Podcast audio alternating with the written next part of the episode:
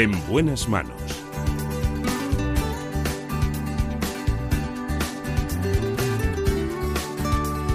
El programa de salud de Onda Cero. Dirige y presenta el doctor Bartolomé Beltrán.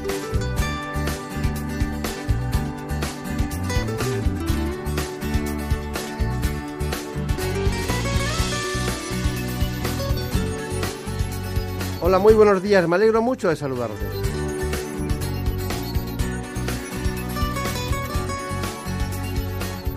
Qué bien se está cuando las cosas son nítidas, claras y se observan como siempre, como es habitual, ¿no? Transparentes.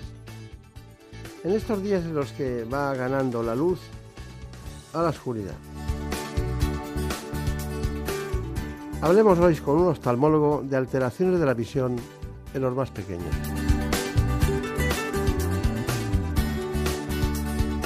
Se trata del oftalmólogo el doctor Javier Hurtado, que trabaja en la Clínica Rementería de Madrid. Es especialista en oftalmología pediátrica y estrabismo.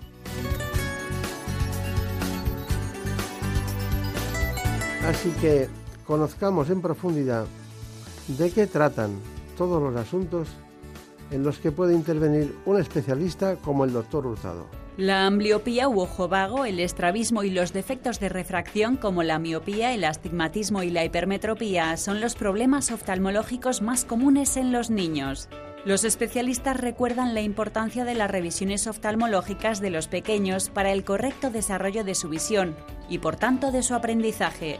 Y es que los niños con problemas visuales sin diagnosticar pueden sufrir un bajo rendimiento escolar, sin embargo, más de la mitad de los padres desconoce que los problemas de aprendizaje pueden deberse a dificultades visuales. Por ello, las revisiones periódicas deben comenzar al menos a los cuatro años, bien de forma preventiva o cuando se adviertan señales que indiquen un posible problema. Además, los expertos advierten de que hay que prestar atención a la sobreexposición a pantallas digitales, ya que pueden provocar acciones de la visión y puede verse afectado su rendimiento académico acude otra vez un especialista que ustedes conocen.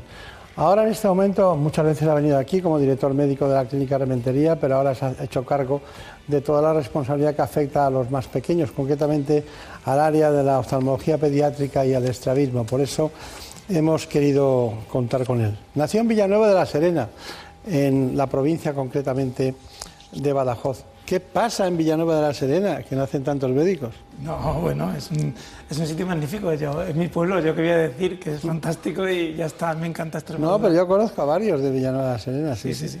Y el Colegio de Médicos de Badajoz es muy interesante. Hace muchas actividades y... Sí, sí, son muy inquietos. Son muy inquietos, sí, sí. El, el, presidente es de Azuara, ¿no está cerca de su pueblo? Está más al sur. Extremadura es que es muy grande, pero bueno, yo estoy en el centro, Villanueva de la Serena, y luego el sur es bueno, la parte más de Dehesa y todo eso, Azuaga es precioso. Sí, sí. Es más al, al, sureste. Claro. Bueno, ¿ustedes cómo van allí cuando no tienen coche?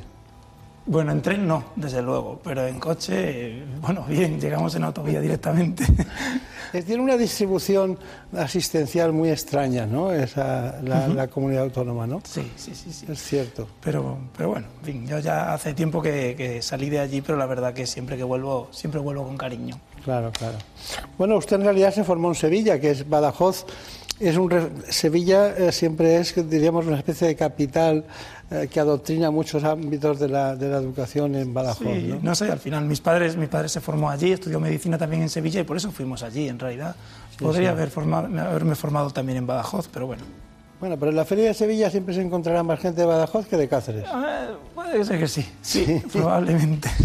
Bueno, pues vamos a hablar de oftalmología. Eh, ¿Qué es una unidad, para centrarnos todos concretamente, de estrabismo y en este caso también de oftalmología pediátrica? Porque dice oftalmología pediátrica y estrabismo. ¿Por qué esa diferencia? Porque el estrabismo es la más frecuente de las patologías. Bueno, porque de alguna manera el especialista de, de oftalmología pediátrica está muy relacionada con niños que tuercen los ojos.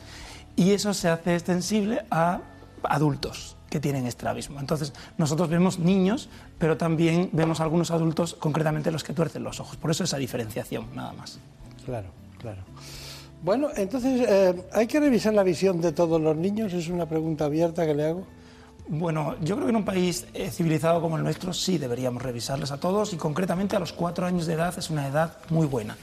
Porque es un niño que ya colabora lo suficiente, que somos capaces de sacarle toda la información que necesitamos y con esa revisión ya podemos descartar pues, problemas de jovago, problemas de estrabismo y, bueno, y la mayoría de los problemas de la retina o de la córnea. Eh, esto no se soporta con la, con la, evidencia científica. Dicen que económicamente no es rentable revisar desde el punto de vista de salud eh, pues, en general a todos los niños, solamente a los que tengan antecedentes. Padres con ojo vago, padres con defectos de graduación deberían ir al oftalmólogo. Pero ese es el punto de vista de la, de la ciencia, digamos. El que creo que deberíamos adquirir como país es a todos los niños a los cuatro años. Ya tenemos un dato importante. Yo recuerdo incluso la cifra de los tres años y medio, tres años. Sí. hombre, cualquier niño, Sí, en realidad eso es para todos. Si un padre o unos padres notan algún defecto de visión con dos meses de edad, con dos meses al oftalmólogo. Claro. Lógicamente no hay que esperar a los cuatro.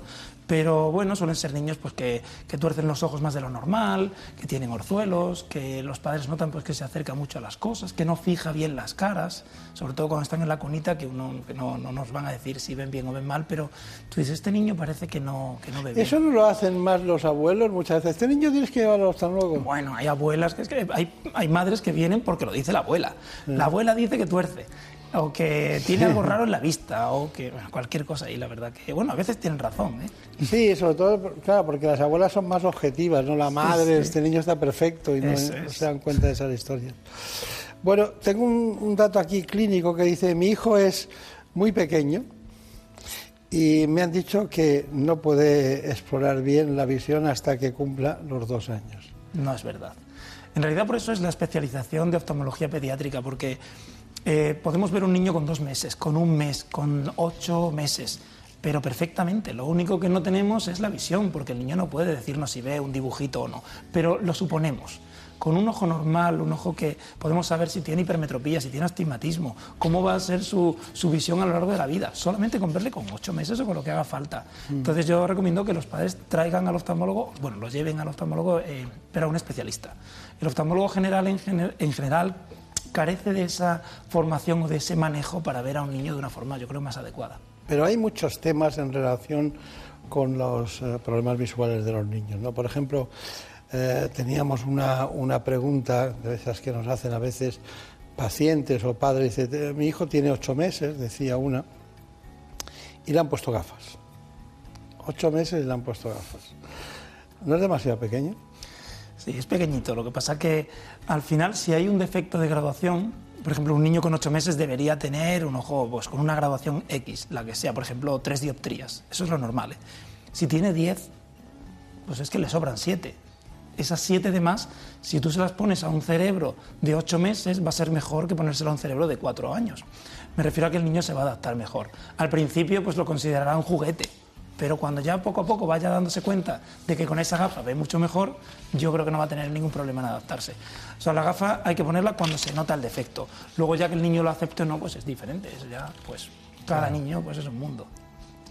Seguro que cada niño es un mundo, pero sobre todo cuando les ves y son unos niños estrábicos, da la impresión que es un problema estético. ¿Es un problema estético?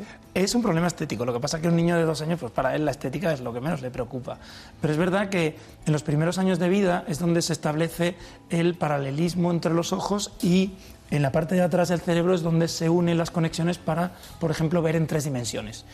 Si el 80% de la información que nos llega habitualmente es por el ojo, un niño que no tiene esa, información bien estructurada va a tener más problemas de aprendizaje, que es lo que decía el informe, y eso es verdad.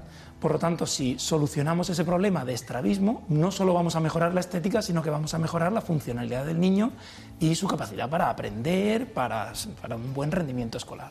Claro, claro. Eh, hay otra cuestión Em, que son las lentes de contacto. A partir de que da un niño debe, puede o está indicado utilizar lentes de contacto. Mm, vamos a dar los... A partir de los 10 años, clarísimo. A partir de los 7 es una cosa que yo suelo recomendar. también depende de la madurez de cada niño. Las niñas suelen ponerse las lentillas mejor que los niños. Esta es una cosa, pues que bueno, que nos llevan adelanto siempre. Pero porque son más... más no, eh, porque están más acostumbradas a, acostumbradas a, utilizar elementos que van a la cara. Sí, pero también son más cuidadosas de la higiene que requiere en un niño una lentilla, ¿no? Hay niños que por su problema pues, hay que ponerle una lentilla con cuatro años, porque tienen un defecto de graduación muy alto, porque han tenido catarata congénita, por lo que sea, pero son casos excepcionales. Yo a partir de los siete años los sugiero y a partir de los diez, adelante.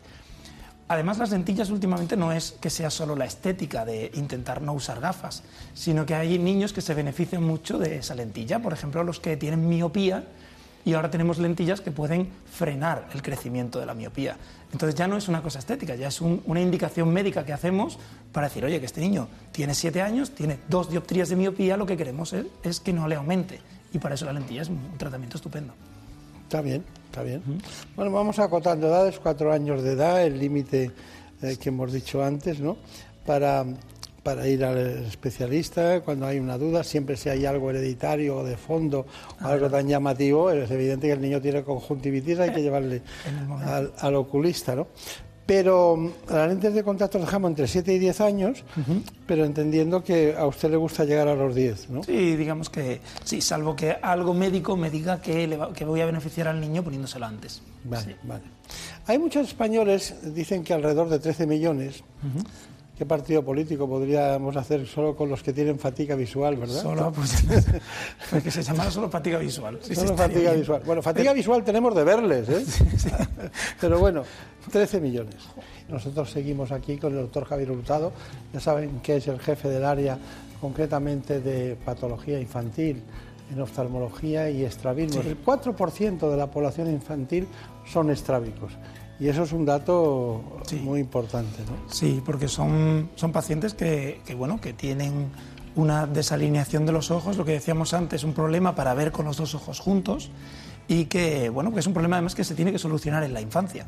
Porque cuando un paciente adulto viene con un estrabismo a la consulta porque quiere una solución, normalmente está pidiendo una solución estética, que no es poco. A mí la, estética, la palabra estética no me gusta utilizarla ahí en la consulta porque entiendo que, que no es un problema eh, como que se engloba dentro de lo estético, sino que es de autoestima, es de relación con las personas, no es normal tener los ojos torcidos.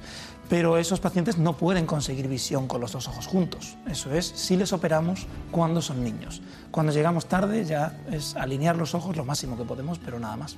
Bueno, eh, hemos hablado mucho de las revisiones periódicas en los niños y tenemos un reportaje en el que se matiza cuáles son los elementos que utilizan los expertos en este ámbito, la oftalmología pediátrica. A los niños normalmente hay que llevarlos al oftalmólogo más o menos a los cuatro años de edad. Es una edad suficiente como para que colaboren, para ver las letras, los dibujos y poder averiguar perfectamente la visión que tienen. Podemos hacer la mayor parte de las pruebas y no, no hay ningún problema para sacar toda la información que necesitamos. En una primera visita oftalmológica a un niño, lo que hacemos principalmente es ver la visión, o sea, que nos diga cuántas letras o dibujos es capaz de ver, y luego ver todo el ojo desde el, principio hasta el final, es decir, desde la parte de delante hasta el fondo de ojo. Va a ser necesaria una dilatación de la pupila, que eso es un poquito incómodo porque el niño no va a ver bien, pero es esencial para saber qué graduación es la que tiene. Normalmente las revisiones a partir de la primera las establece el oftalmólogo. Los miopes, mi recomendación es verlos de forma anual, porque la miopía en los niños va aumentando. En la hipermetropía ocurre lo contrario, que la va disminuyendo, con lo cual cada año está mejor. Este niño puede revisarse cada dos años tranquilamente y no pasa nada. Quizá dejar pasar un periodo mayor de cuatro años o cinco sin ver a un niño me parece demasiado. Para tratar a los niños desde el punto de vista oftalmológico sí hace falta un, un espacio adecuado para ellos y también un personal especializado. En cuanto al espacio, es muy importante que tengan su sala de juegos, que tengan un sitio donde puedan estar tranquilamente los padres durante 45 minutos dilatando a un niño o media hora y que el niño esté entretenido y no sea una cosa aburrida que encima le ponen gotas y encima le explora una persona con pata. El personal también debe estar entrenado y sabemos que hay gente a la que se le dan bien los niños y gente que no pues no es una cuestión tampoco de que se le dé bien o no, pero sí es verdad que sea familiar, que sea una persona cariñosa, que ponga las gotas con facilidad, que sea capaz de camelarse a un niño lo suficiente como para, sacar la información que necesitamos. Bueno, está el niño encantado, la niñita estaba encantada. ¿Es cierto que con lentillas se pueden corregir exactamente la miopía? ¿Se puede corregir? Bueno, es corregir, eh, yo supongo que son las, las, lentillas por la noche. Hay unas lentillas que son rígidas, que es como un cristalito, que se pone por la noche para dormir. Durante la noche lo que hace es moldear el ojo y luego por la mañana esas lentillas se retiran y durante el día el paciente puede ver sin gafas y sin lentillas. Entonces es una manera de corregirlo, pero luego el ojo sigue siendo miope. Estas lentillas que las utilizamos mucho para intentar pues, frenar la miopía, porque tienen además ese beneficio, no es solo no usar las lentillas o las gafas durante el día.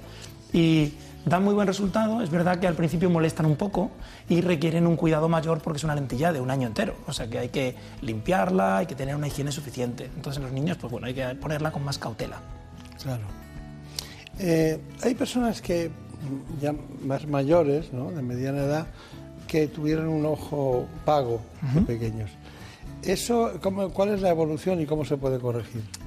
Claro, el ojo vago es un, es un ojo que ve menos de lo normal y eso ha sido por un problema en la infancia, en el desarrollo cerebral. Digamos que es como la cantidad de píxeles que tiene el cerebro en una parte o en otra. Una parte de nuestro cerebro puede ver perfecto, 100%, y la otra no aprende a ver bien y ve un 20%. Eso se puede rehabilitar antes de los 13 años de edad después no. Entonces, un adulto que acude para tratar su ojo vago, no, lo puedo tratar. Si ve 100 y 20 o 140, pues es 140. Por eso es tan importante que el niño acuda pronto al, oftalmólogo para que cuanto antes lo tratemos eh, se resuelva mejor. Yo tengo ahora muchos niños que vienen de distintas provincias de España, claro, con eso, 100% y 20, o 100 y 5. Y, claro, con 10 años digo, uff, qué poco margen tengo para mejorar ese 5% o ese 10%. Y al final, pues con estrategias, con parche, con gotas, hay incluso algunas pastillas que podemos poner, pues bueno, mejoras lo que puedes. A lo mejor es a un 40, pero ya no puedes darle más de un 40, ya llegamos tarde. En cambio, e, el estrabismo lo vemos en personas con bastante edad y siguen teniendo algo de estrabismo. ¿Por qué no se corrigió eso? Y, o bien porque no se operaron en su momento, porque ahora no quieren operarse, porque en realidad el estrabismo se puede resolver. Resolver con el matiz que hemos dado antes, es decir, no puedo darle al paciente la unión de los ojos, pero sí aproximar los ojos lo máximo posible para que no se note. Ya. Eso lo hacemos modificando la fuerza de los músculos. Los músculos que están anclados al ojo en un lado o en el otro, si unos tiran más que otros, pues nosotros modificamos esa posición para enderezar el ojo.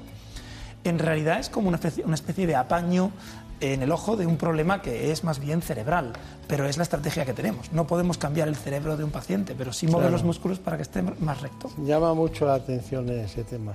Bueno, tenemos ese binomio que nos interesa mucho, pantallas y miopía.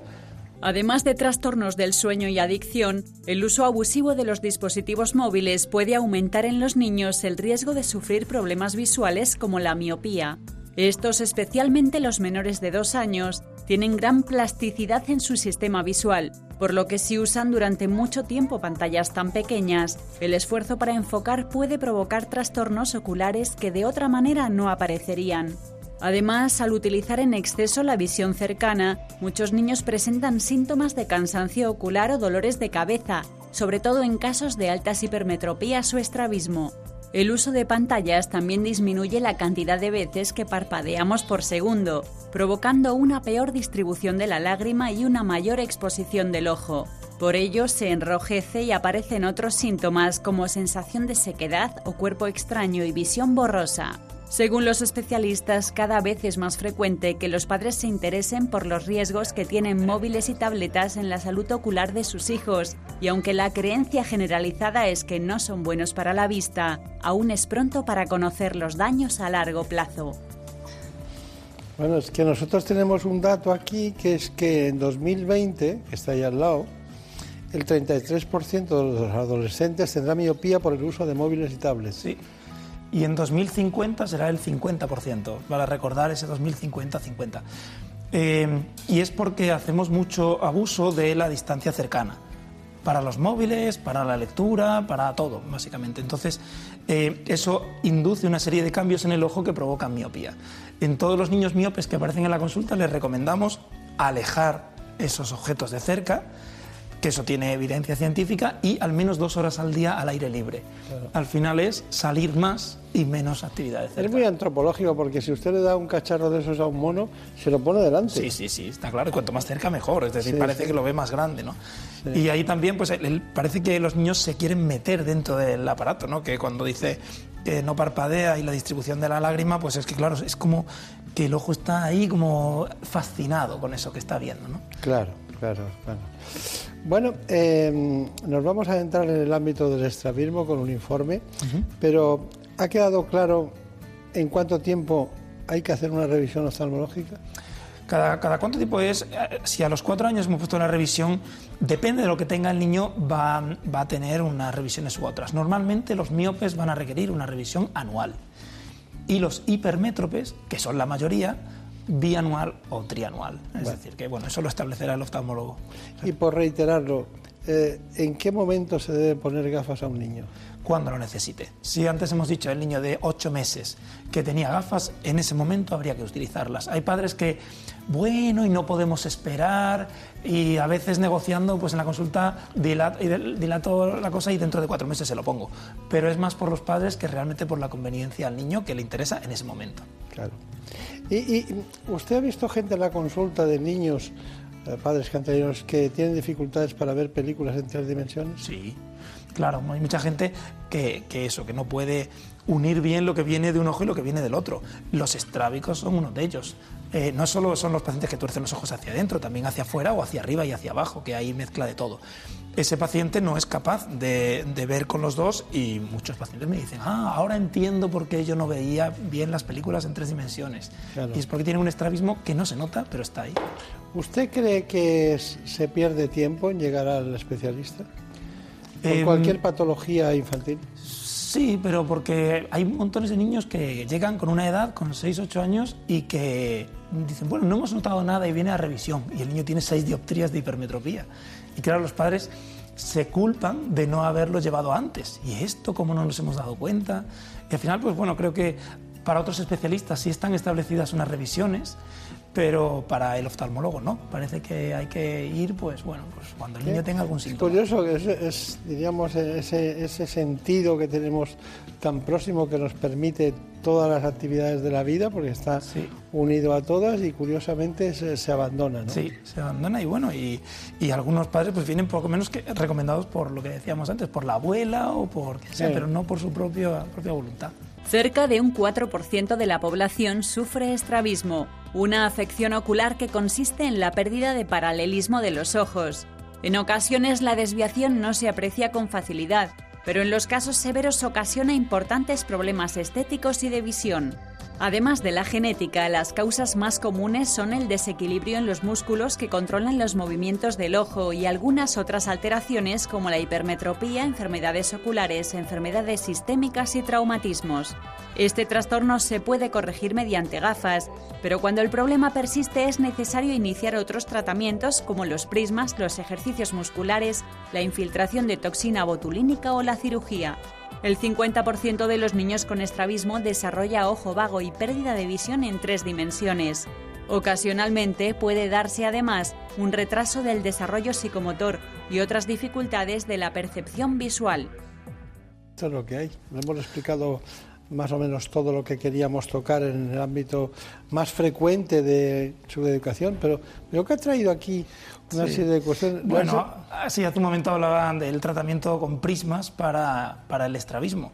Y es verdad que también se utiliza. Un prisma es como una lente que tiene forma de triángulo y que desvía la imagen, ¿no? Y que, bueno, pues un paciente que ve doble se le puede poner esto y no es necesario operarlo.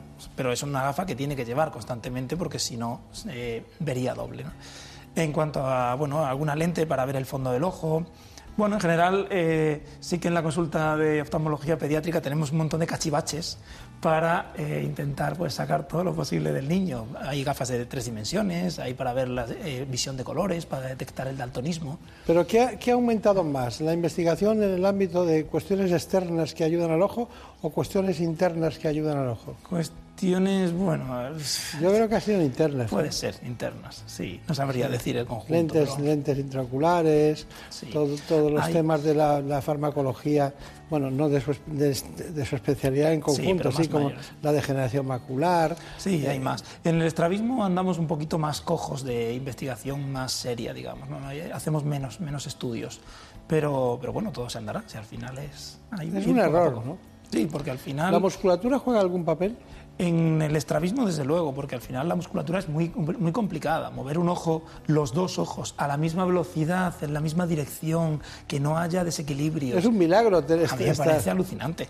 Y, y, me sigue pareciendo cada vez que lo veo en la consulta. ¿eh? ¿Utilizan ustedes la toxina botulínica? Sí, lo utilizamos bastante eh, en unos casos muy concretos. Hay gente que viene pidiendo eso como una solución porque parece que no es nada poner una inyección, pero no todos los casos van a ser buenos los niños muy pequeñitos, que tú sabes que vas, que van, que vas a acabar operando, pero es muy pequeño, todavía no sabes cuánto desvía, toxina botulínica puede venirles muy bien. Y otros que son más adultos, pues con un estrabismo neurológico o algo que tú veas que está cambiando y que dices, no le voy a operar, pero sí que le puedo poner toxina y beneficio. Claro. Si le sigo preguntando, no podemos, no podemos seguir en el espacio porque se nos Bueno, pero estoy acortando todo lo que puedo las explicaciones para que quepa todo lo posible. Es que estaba bien, estaba bien lo que estábamos haciendo, así que le agradezco profundamente su presencia en, este espacio. Muchísimas gracias. Ya sabe que, en cuanto haya alguna innovación más, eh, estamos otra vez juntos. Muy bien, muchísimas gracias. Muchísimas gracias, doctor Hurtado. De la Clínica Rementería de Madrid. Ya saben ustedes que es un gran amigo de este espacio.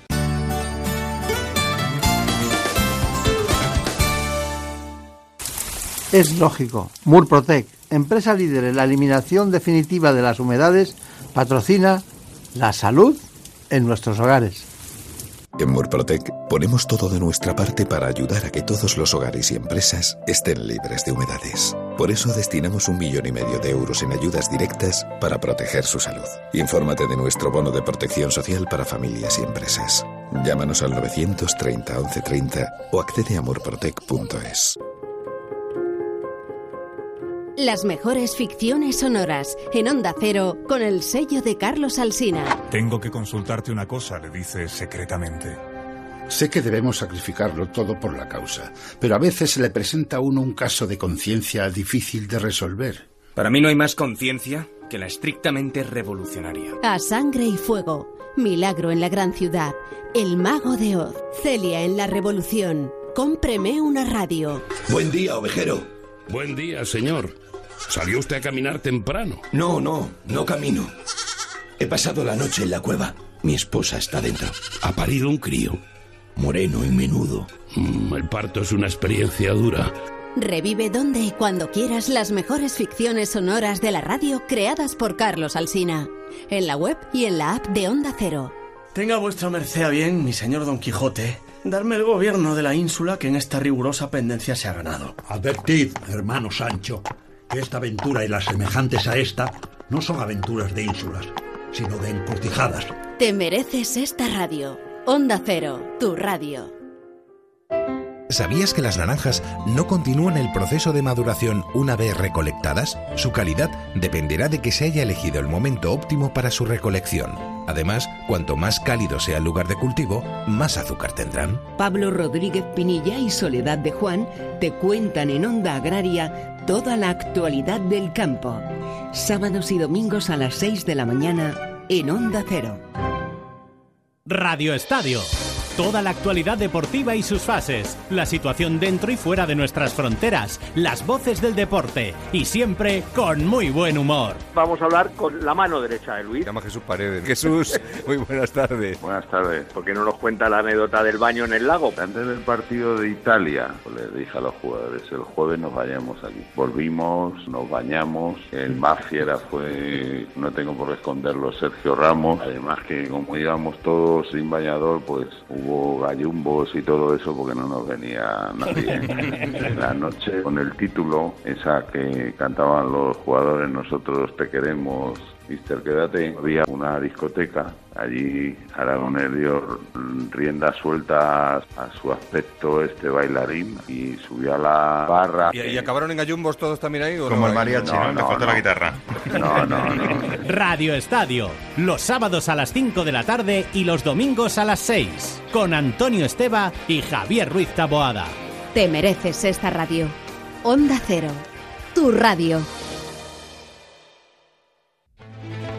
Toma la pastilla roja, el podcast de ciencia ficción, cine y futuro de Onda Cero. Las respuestas están aquí. Invasiones extraterrestres, coches voladores, guerras bacteriológicas, viajes en el tiempo. Desmontamos con expertos en historia y ciencia lo que las películas y las series nos han enseñado del futuro. Toma la pastilla roja y entra con Andrés Moraleda en el mundo real. Te espero en la web y en la app de Onda Cero, cuando quieras y donde quieras. Te mereces esta radio. Onda Cero, tu radio. En buenas manos. El programa de salud de Onda Cero. Dirige y presenta el doctor Bartolomé Beltrán.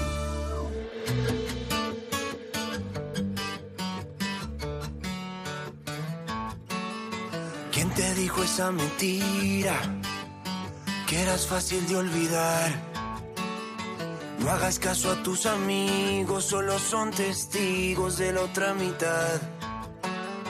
Dos besos son demasiado y un beso no bastará. Y aunque adviertan al soldado, si está enamorado, en guerra morirá. Ya Está muy bien aquí esta mañana con Daniel Solís y Marta López Llorente.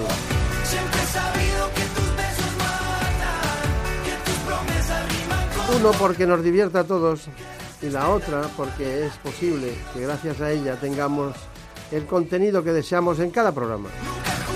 Es la producción.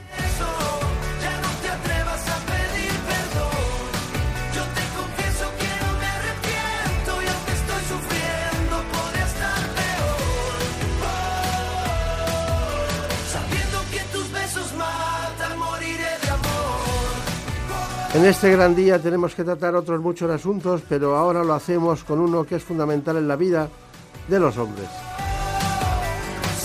Me refiero al cáncer de próstata o también la hiperplasia benigna de próstata y cómo actúa en estos casos el robot Da Vinci. Nos vamos a la clínica de referencia la central del grupo Asisa en Madrid. Es la clínica de la Moncloa. Entramos en el departamento del doctor Ángel Tabernero.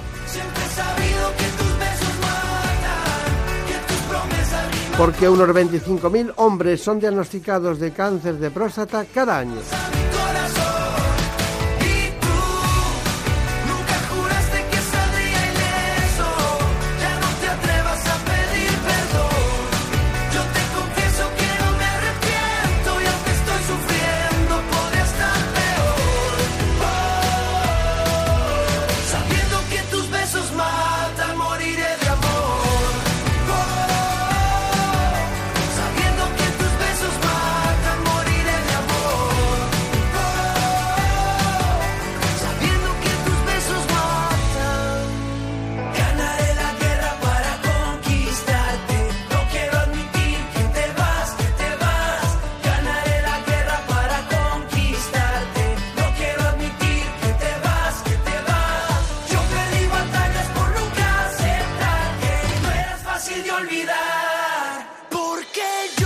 Nos gustaría conocer cuáles son las coordenadas de este problema.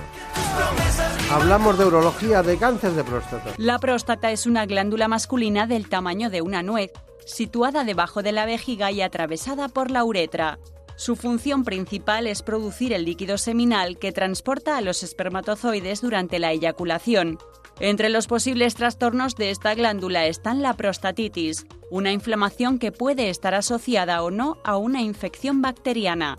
La hiperplasia benigna, que es un aumento del tamaño de la glándula y aparece sobre todo en varones de edad avanzada, cuyo principal síntoma es la necesidad de orinar con frecuencia.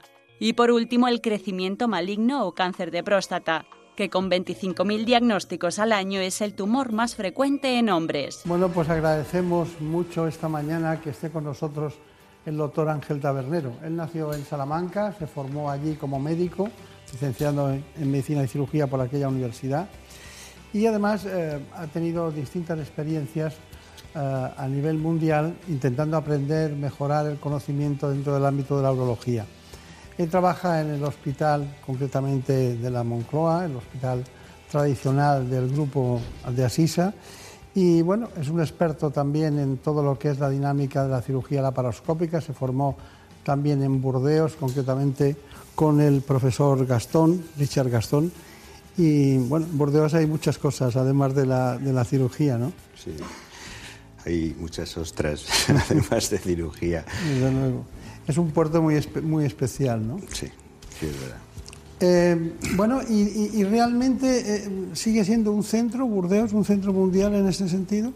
Sí, bueno, la verdad es que Burdeos, eh, cuando empezó la laparoscopia, nosotros empezamos aquí en, en, España a hacerla sobre el 2002, pero es verdad que los franceses nos llevaban adelanto sobre el tema de la laparoscopia y descubrimos que el doctor Gastón estaba ya en Burdeos realizándolo y fuimos allá y allí fueron nuestros primeros contactos con la laparoscopia para el tratamiento de cáncer de próstata. Ahí empezó nuestro periplo. Doctor Tabanero, eh, ¿cuáles son los, diríamos, los datos estadísticos? Porque evolucionan eh, por el envejecimiento de la población, los datos que yo tenía que uno de cada nueve ciudadanos eh, acaban con cáncer de próstata. Con similitud, por ejemplo, el cáncer de mama en la mujer es una de cada diez. Pero parece que los datos han aumentado, ¿no? Las últimas estadísticas dicen que uno de cada siete varones va a padecer un cáncer, vamos a diagnosticarlo de un cáncer de próstata, y dicen, desgraciadamente, que uno de cada 40 va a morir de cáncer de próstata. Esa es la realidad. En el cáncer de próstata, dentro de la etiología, lo más importante es, es, es la edad. Y la edad, afortunadamente, vivimos en un gran país como es España. Y en este país eh, somos, si no me equivoco, el segundo país en cuanto a esperanza de vida después de Japón cuanto más vive un enfermo, más posibilidades tiene de que le diagnostiquemos un cáncer de próstata. Esa es la realidad.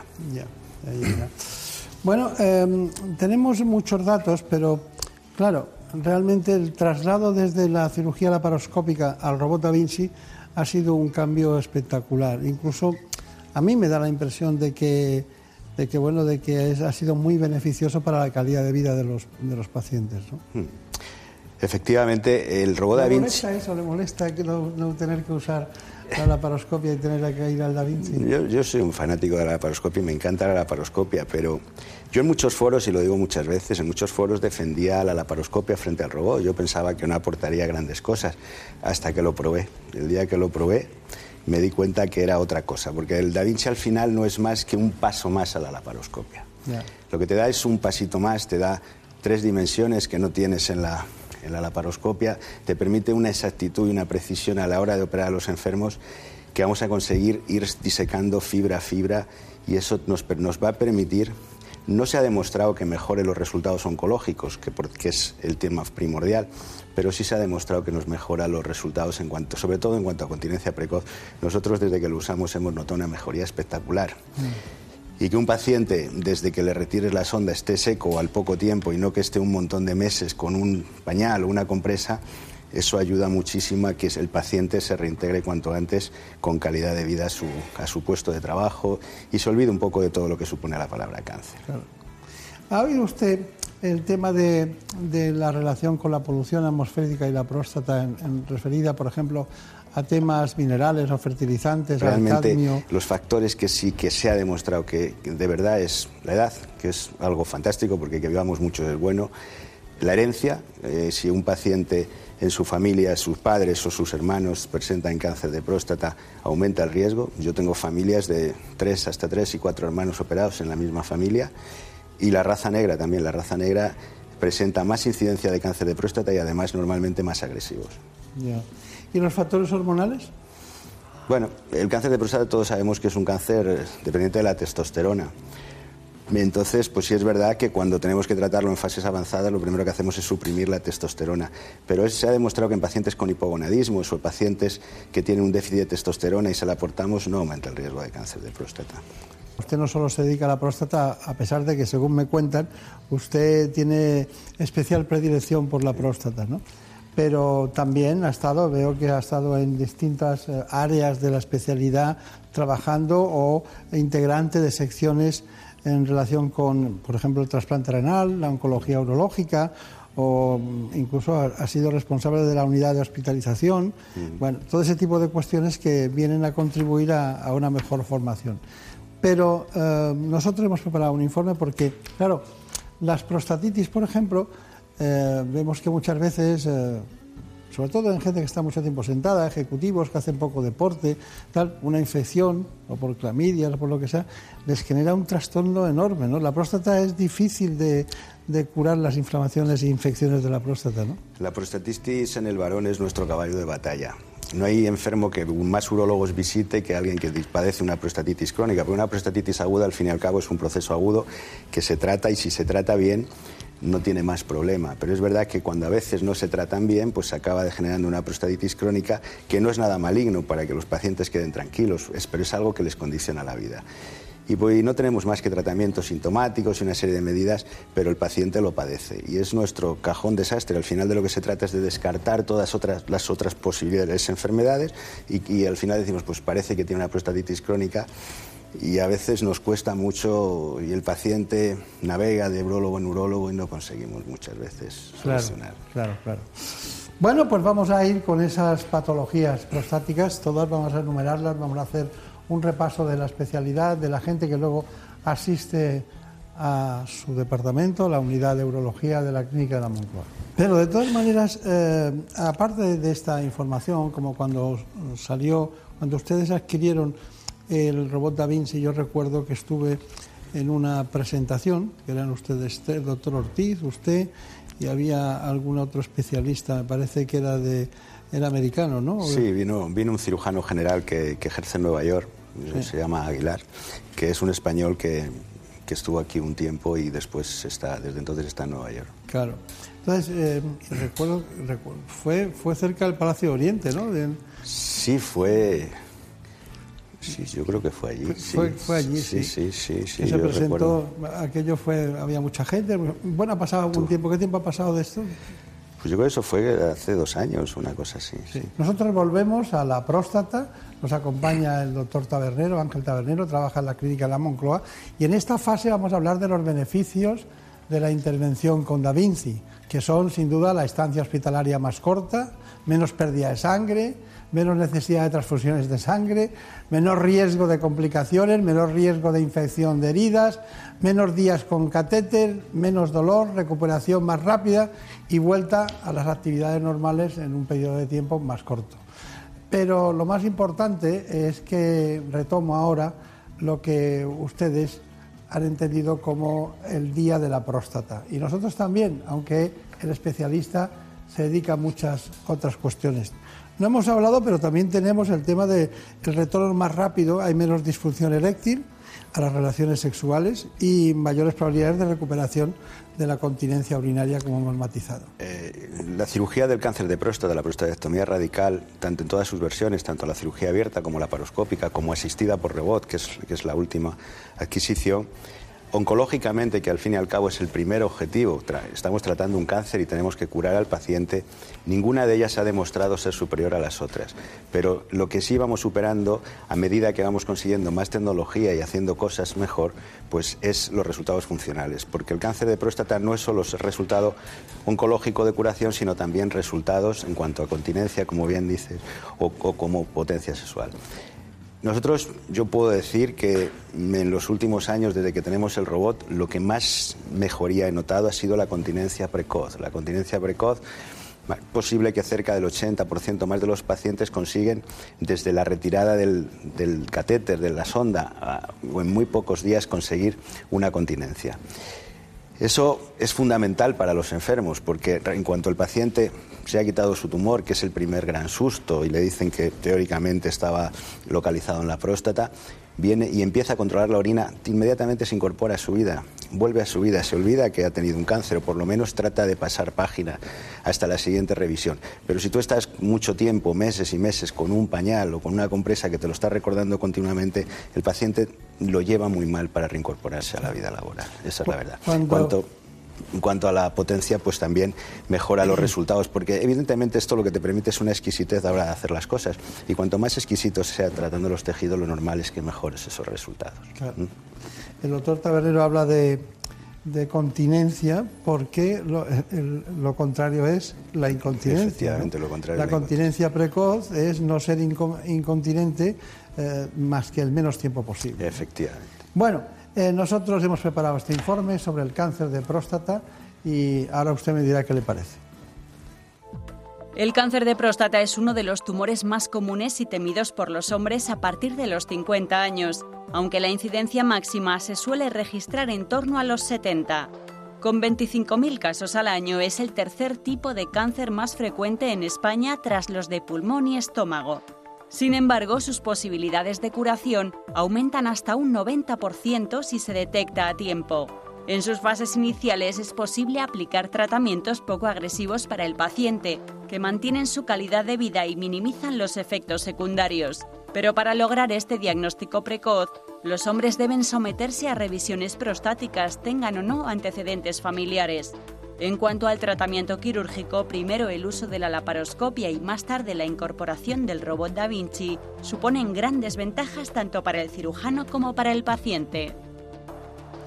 Sí, pero las cosas parecen muy sencillas, doctor Tabernero, pero una vez que se quita la próstata y ha sido por un cáncer y está localizado y han atravesado las capas que ustedes eh, llaman de Gleason y no ha, no ha pasado a otras zonas, resulta que hacen un PSA y está todo bien, está todo bien y se quedan muy tranquilos, pero a veces el PSA sigue subiendo. Sí. Entonces, sí. cuando el PSA sigue subiendo, ¿qué piensan ustedes? Bueno, cuando hacemos la cirugía, en principio la idea es que el PSA baje a lo que llamamos cifras indetectables, que es un valor por debajo de 0,10, pero a veces ocurre que poquito a poco el PSA, según vas pasando las revisiones, empieza a subir. Y esa subida pues implica que como el, PSA, el PSA puede que no sea el mejor marcador del mundo para el diagnóstico, pero es el mejor marcador que hay para el paciente que está operado. El PSA debe bajar a cifras por debajo de 0,10 porque si no hay célula prostática ya no se debe producir. Si sube es que hay algún tipo de actividad prostática y esa actividad puede ser o una recidiva bioquímica, lo llamamos recidiva bioquímica y puede ser por una recidiva local en la zona donde quitamos o por una aparición de metástasis a distancia. Pero también puede haber alguna célula, alguna célula linfática que esté, diríamos, inoculada de cáncer, por decirlo de alguna manera, que haya salido antes de hacer la intervención.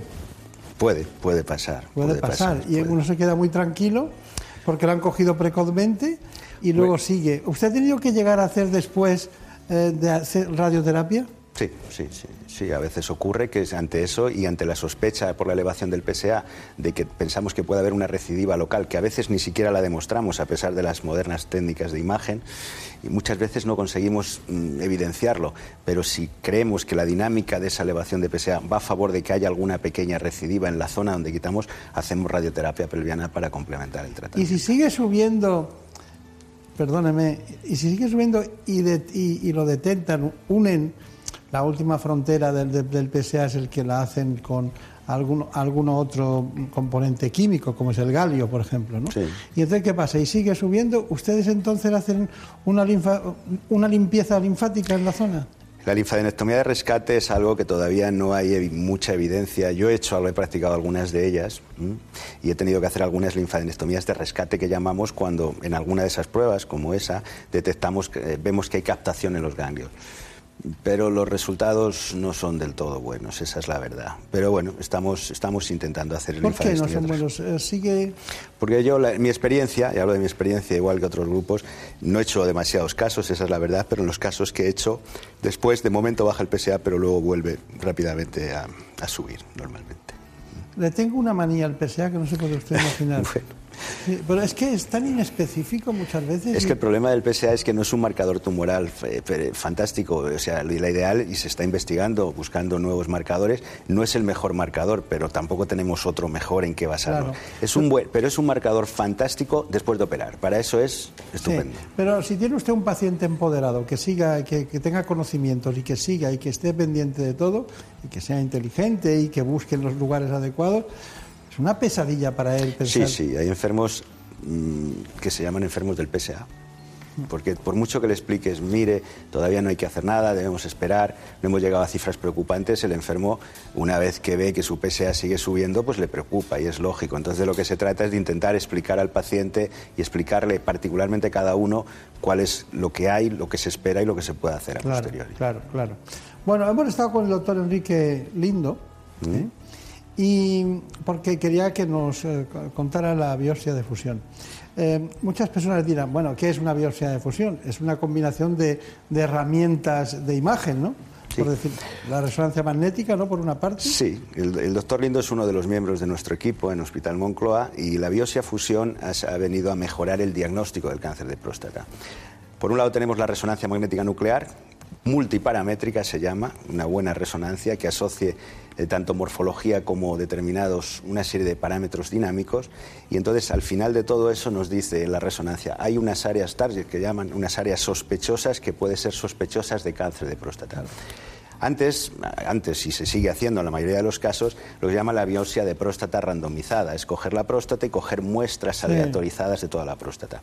Con esto lo que hacemos es llevar las imágenes a un ecógrafo con un software y ese ecógrafo, que es un ecógrafo en tres dimensiones, de 3D, nos va a permitir fusionar las imágenes que vemos al meter el ecógrafo transrectal de la resonancia con, la, con el ecógrafo. Y eso nos va a permitir ir directamente a, a- a coger las muestras en las lesiones sospechosas. No dar además. falsos negativos.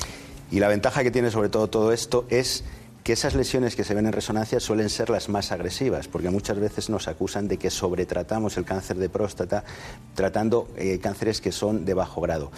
Cuando dan esas imágenes suelen ser un Gleason de 7 o más, suelen ser de más alto grado, es decir, los que debemos tratar. Esa es la realidad.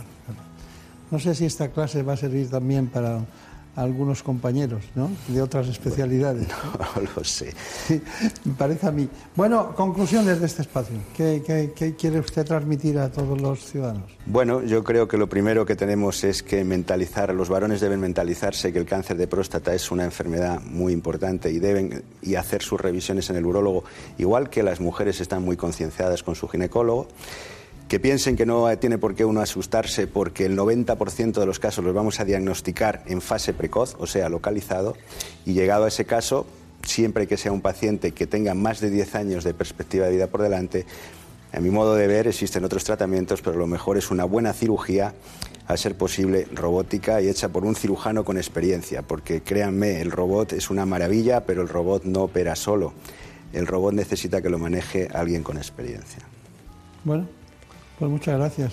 Un verdadero Doctor, placer, doctor Beltrán, estar aquí. Igualmente, yo le he visto pasar consulta, doctor Tabernero, Ángel Tabernero, en la clínica de la Moncloa, que es el hospital en realidad central de Asisa, Sí, en así es. Madrid. Bueno, pues muchas gracias, mucha suerte. Gracias a usted.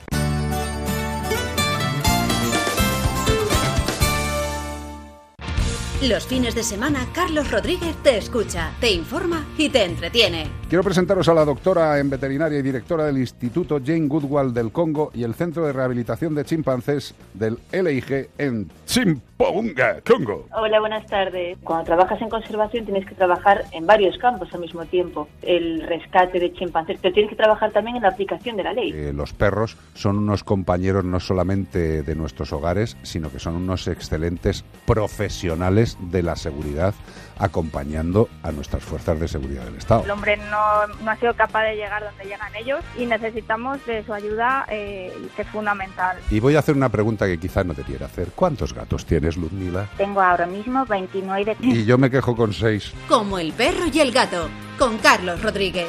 Los sábados a las 3 de la tarde y los domingos a las 2 y media. Patrocinado por Menforsan, los especialistas en cuidados, higiene y cosmética natural para las mascotas. Te mereces esta radio.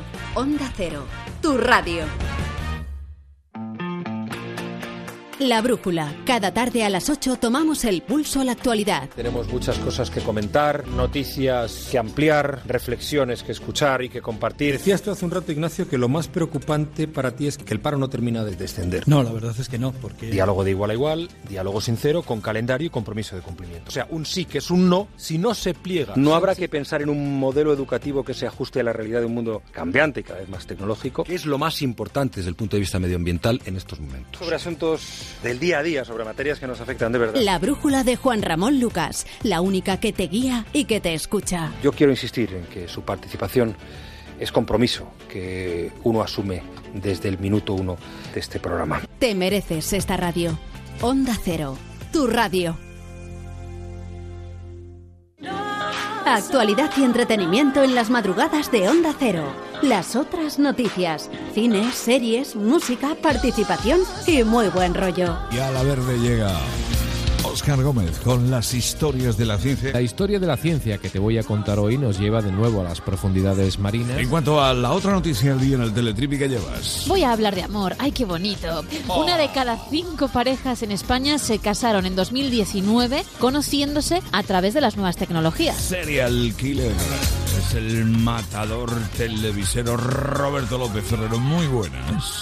Mi querido José Luis Salas, esta madrugada me apetece que analicemos un poquito una serie que es para los que querían ver mucha sangre. No son horas. Ahora de lunes a miércoles a la una de la madrugada, jueves a las 2 y viernes a las 3. Con José Luis Salas. Te mereces esta radio. Onda Cero. Tu radio.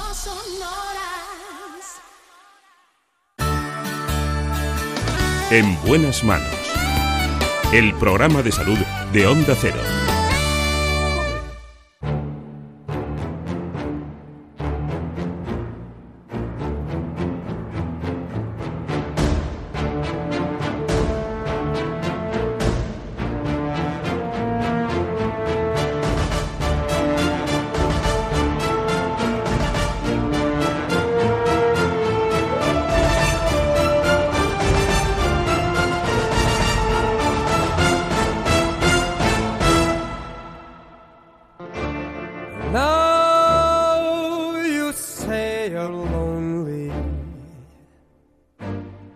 You cry the whole night through.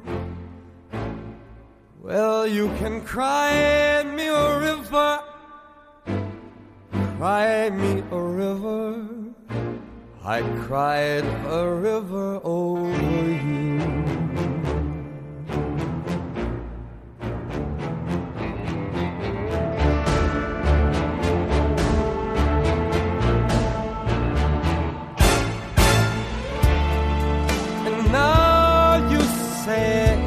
Sorry for being so untrue. Well, you can cry me a river, mm, cry me a river. I cried a river over you. You drove me nearly out While you never shed a tear, babe. Remember, I remember all that you said. You told me love was too plebeian. Told me you were through with me, and now you say you love me. Well, just to prove that you do, why don't you cry me a river? Cry me a river, 'cause I cry a river over you, over you.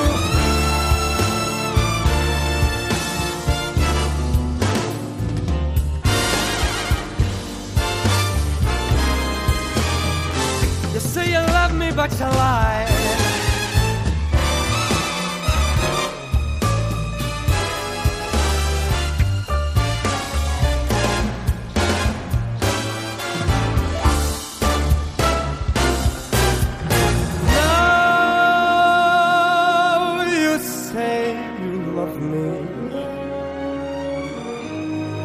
Just to prove that you do, come on and cry me a river. Oh, cry me a river. I cried a river over you.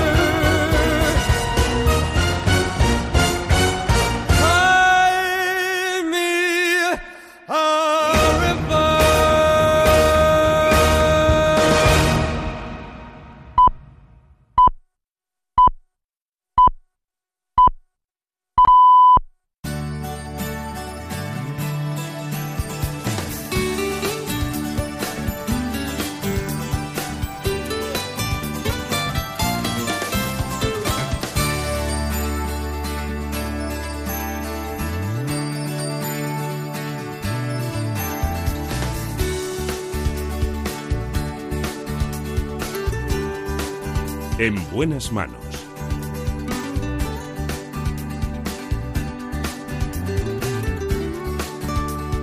El programa de salud de Onda Cero. Dirige y presenta el doctor Bartolomé Beltrán.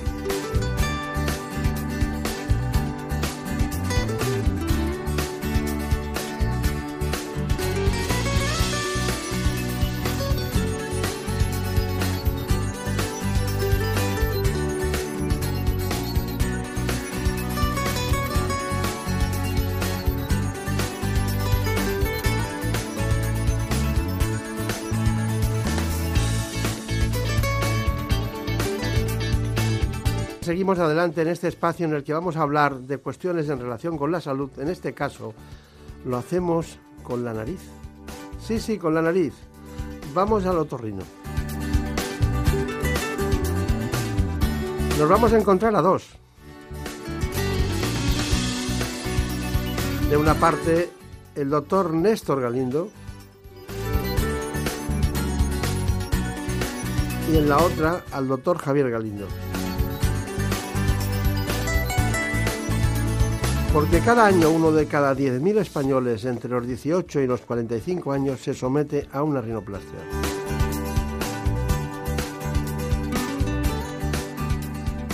Dirigen la clínica de cirugía y medicina estética Beauty One Center. Estamos hablando de Madrid. Así que vamos a hablar de rinoplastia. Primero la parte funcional y, cómo no, sin olvidar la estética. La cirugía estética de la nariz o rinoplastia es una intervención quirúrgica en la que se tratan los traumatismos, malformaciones y problemas congénitos y respiratorios de la nariz. Pero además también es una cirugía que se realiza para resolver problemas estéticos como corregir la nariz si está desviada, reducir o aumentar el dorso nasal, proyectar o estrechar más la punta e incluso estrechar las fosas nasales.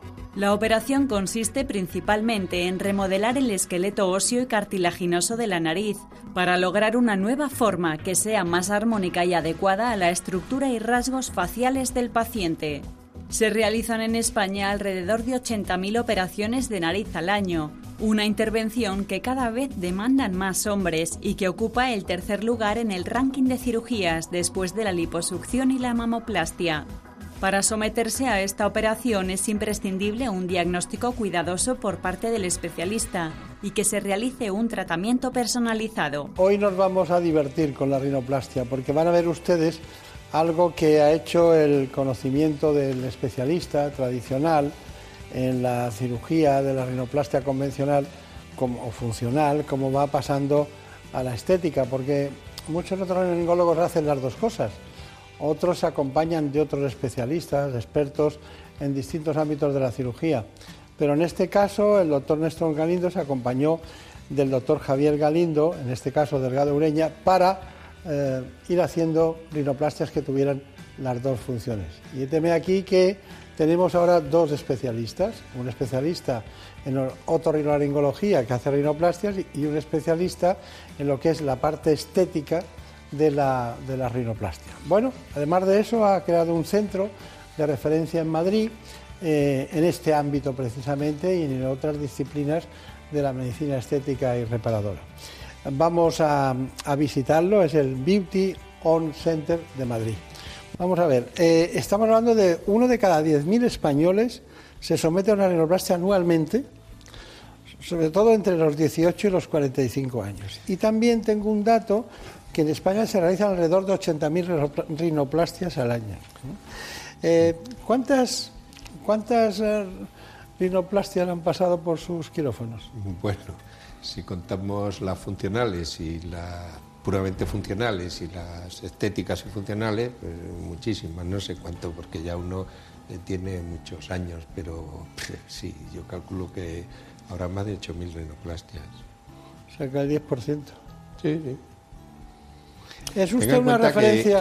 tenga en cuenta que yo empecé a hacer cirugía de nariz de, forma seria, me refiero, en el año 86. Por lo tanto, desde el 86 hasta ahora ha llovido un poquito. Y si tenemos en cuenta que eh, habitualmente pues, eh, venimos a operar aproximadamente unas 5 o 6 narices por semana, pues son muchas semanas y muchos años, evidentemente. ¿No cansa el estar? ¿Hay alguna igual que otra? No, yo creo que no, no cansa. Yo creo que esta pregunta yo se la hice a un cirujano general cuando yo empezaba y le decía, pero ¿no te cansa siempre de estar operando hernias? Y me dijo, no, cada una tiene su cosita. Bueno, pues en la nariz cada, no hay dos narices iguales. Incluso dentro de la misma nariz podemos encontrar que el lado derecho eh, sea muy diferente de, las estructuras que encontramos en el lado izquierdo. Por lo tanto, este reto es maravilloso. Y, no se extraña de que la gente tarde tanto en operarse. Tardan más de lo lógico, ¿no? Bueno, tradicionalmente en cirugía funcional se ha dicho, y en cirugía estética también, cuando yo empezaba, pues se decía que una persona hasta los 18 años o a los 20 no podía operarse. Y eran niños que habían sufrido un traumatismo eh, a la edad de 3, 4 años y sufrían de su nariz, tanto funcional como estética, hasta que le llegaba la hora de los 17, 18, 19 años para poder operarse. Todo esto se ha ido al garete. Hoy operamos al niño cuando lo necesita. Claro. Eh, doctor Néstor Galindo, una pregunta antes de pasar ya con el doctor Javier Galindo y la, y la conjunción de ambos en ese centro especializado. Em, cuál es la frase que dice un paciente? Después de estar mucho tiempo mal, pues ya sea por nacimiento, desviación de tabique, por procesos inflamatorios, por cornetes, por lo que sea, ¿qué es lo que dice una vez que se opera y empieza a respirar normal? ¿Qué dicen? Bueno, porque eh, cambia la vida, ¿no? Sí, sí, en este sentido, eh, cuando una persona queda muy satisfecha, pues lo primero que dice es, no sé por qué no lo he hecho antes, esto lo he oído hasta la saciedad. Entonces, tengo pacientes con 70 años que se han operado con 70 años y esta desviación de tabique o esta deformidad estética la arrastran desde que tenían 16. Entonces yo cuando les opero a los 70 les digo, mire usted, si usted se hubiese operado con 17, 18 años, hubiese ganado otra vida. Claro, claro, claro. Bueno, pues seguro que ha tenido muchos ayudantes, pero el doctor eh, eh, Javier Galindo ha sido uno de ellos que después ha ido evolucionando en su trabajo diario como especialista en otorrino y patología cérvico-facial además de hacer la cirugía plástica facial. Bueno, eh, todo este tipo de estudios la han llevado a, complementar lo que es la cirugía funcional de la rinoplastia que acaba de contar el doctor Néstor Galindo. Eh, dígame, eh, ¿en qué consiste el trabajo de lo que es la rinoplastia funcional? Perdón, la rinoplastia estética. Bueno, pues normalmente lo que intentamos es dar respuesta a lo que los pacientes un poco nos, demandan en el sentido de, cómo quieren mejorar la apariencia del rostro, en este caso a través de una pequeña modificación o una gran modificación, según sea el caso, en, la nariz. Pero esto es, eh, claro, cuando hablamos de patología de la mama, parece que tenemos más margen, ¿no? Una nariz es un territorio muy, muy pequeño, ¿no? También se Sí. pueden hacer distintos tipos de, de actuaciones estéticas. Sí, y con la tecnología que contamos ahora mismo, pues tenemos cierto margen para que el paciente también nos sepa expresar qué cambios quiere, poder simulárselos y decirles, pues esto es lo que tú deseas y en base a eso, pues llegar a un entendimiento y eso ofrece unos resultados más predecibles y los pacientes pues se sienten más confiados a dar el paso que si no supiesen nada más que lo que el médico tiene en- la mente, pues estas simulaciones les ayudan a tomar la decisión sabiendo más o menos cómo van a quedar, es bastante exacto. Y, y- y dígame, eh, claro, eso le lleva a hacer otro tipo de tratamientos en el ámbito de la cirugía estética, pero en este caso concreto, en la rinoplastia, ¿cuándo, cómo, cómo empieza uno y cuándo llega el otro? ¿no? ¿Cómo se, se termina primero la operación funcional y luego continúa con la estética? ¿O cómo es? Bueno, la verdad es que es muy difícil marcar una frontera en lo que, en una, como decía anteriormente, un espacio tan pequeñito, pues todas las estructuras van a servir un poco para que sea más bonita o más fea la nariz y en parte para hacerla funcionar mejor o peor. Entonces es muy, muy complicado, no hay ni una sola estructura en la nariz que puedas decir esta solo sirve para ser más bonita y esta solo sirve para respirar. Entonces todo se hace a la vez. Entonces por eso, pues bueno, en este caso intentamos ser especialistas en las dos cosas, en no solo arreglar la nariz para que funcione mejor, sino dejarla más bonita y al revés, no solo que esté más bonita, sino que a la vez funcione al menos igual o si se puede mejor de lo que se funcionaba antes. Está bien. Bueno, estamos hablando con los doctores Néstor y Javier Galindo. Estamos, son especialistas en otorrinolaringología, dirigen la clínica de cirugía y medicina estética Beauty One Center. Bueno, doctor Néstor Galindo, ¿cuál es, diríamos, la, la causa más frecuente por la que acuden a hacerse una rinoplastia? Y después, y después me gustaría saber eh, cuáles son las dificultades más frecuentes o, diríamos, cuándo ustedes se encuentran en condiciones de decir aquí lo vamos a pasar mal, ¿no? Nos vamos a, nos vamos a divertir. Bueno, eh, las razones que, que llevan a una persona a acudir a nuestro centro, a nuestra consulta, es dos. Una, no respiro bien y ya que no respiro bien, quiero además cambiarme mi estética nasal.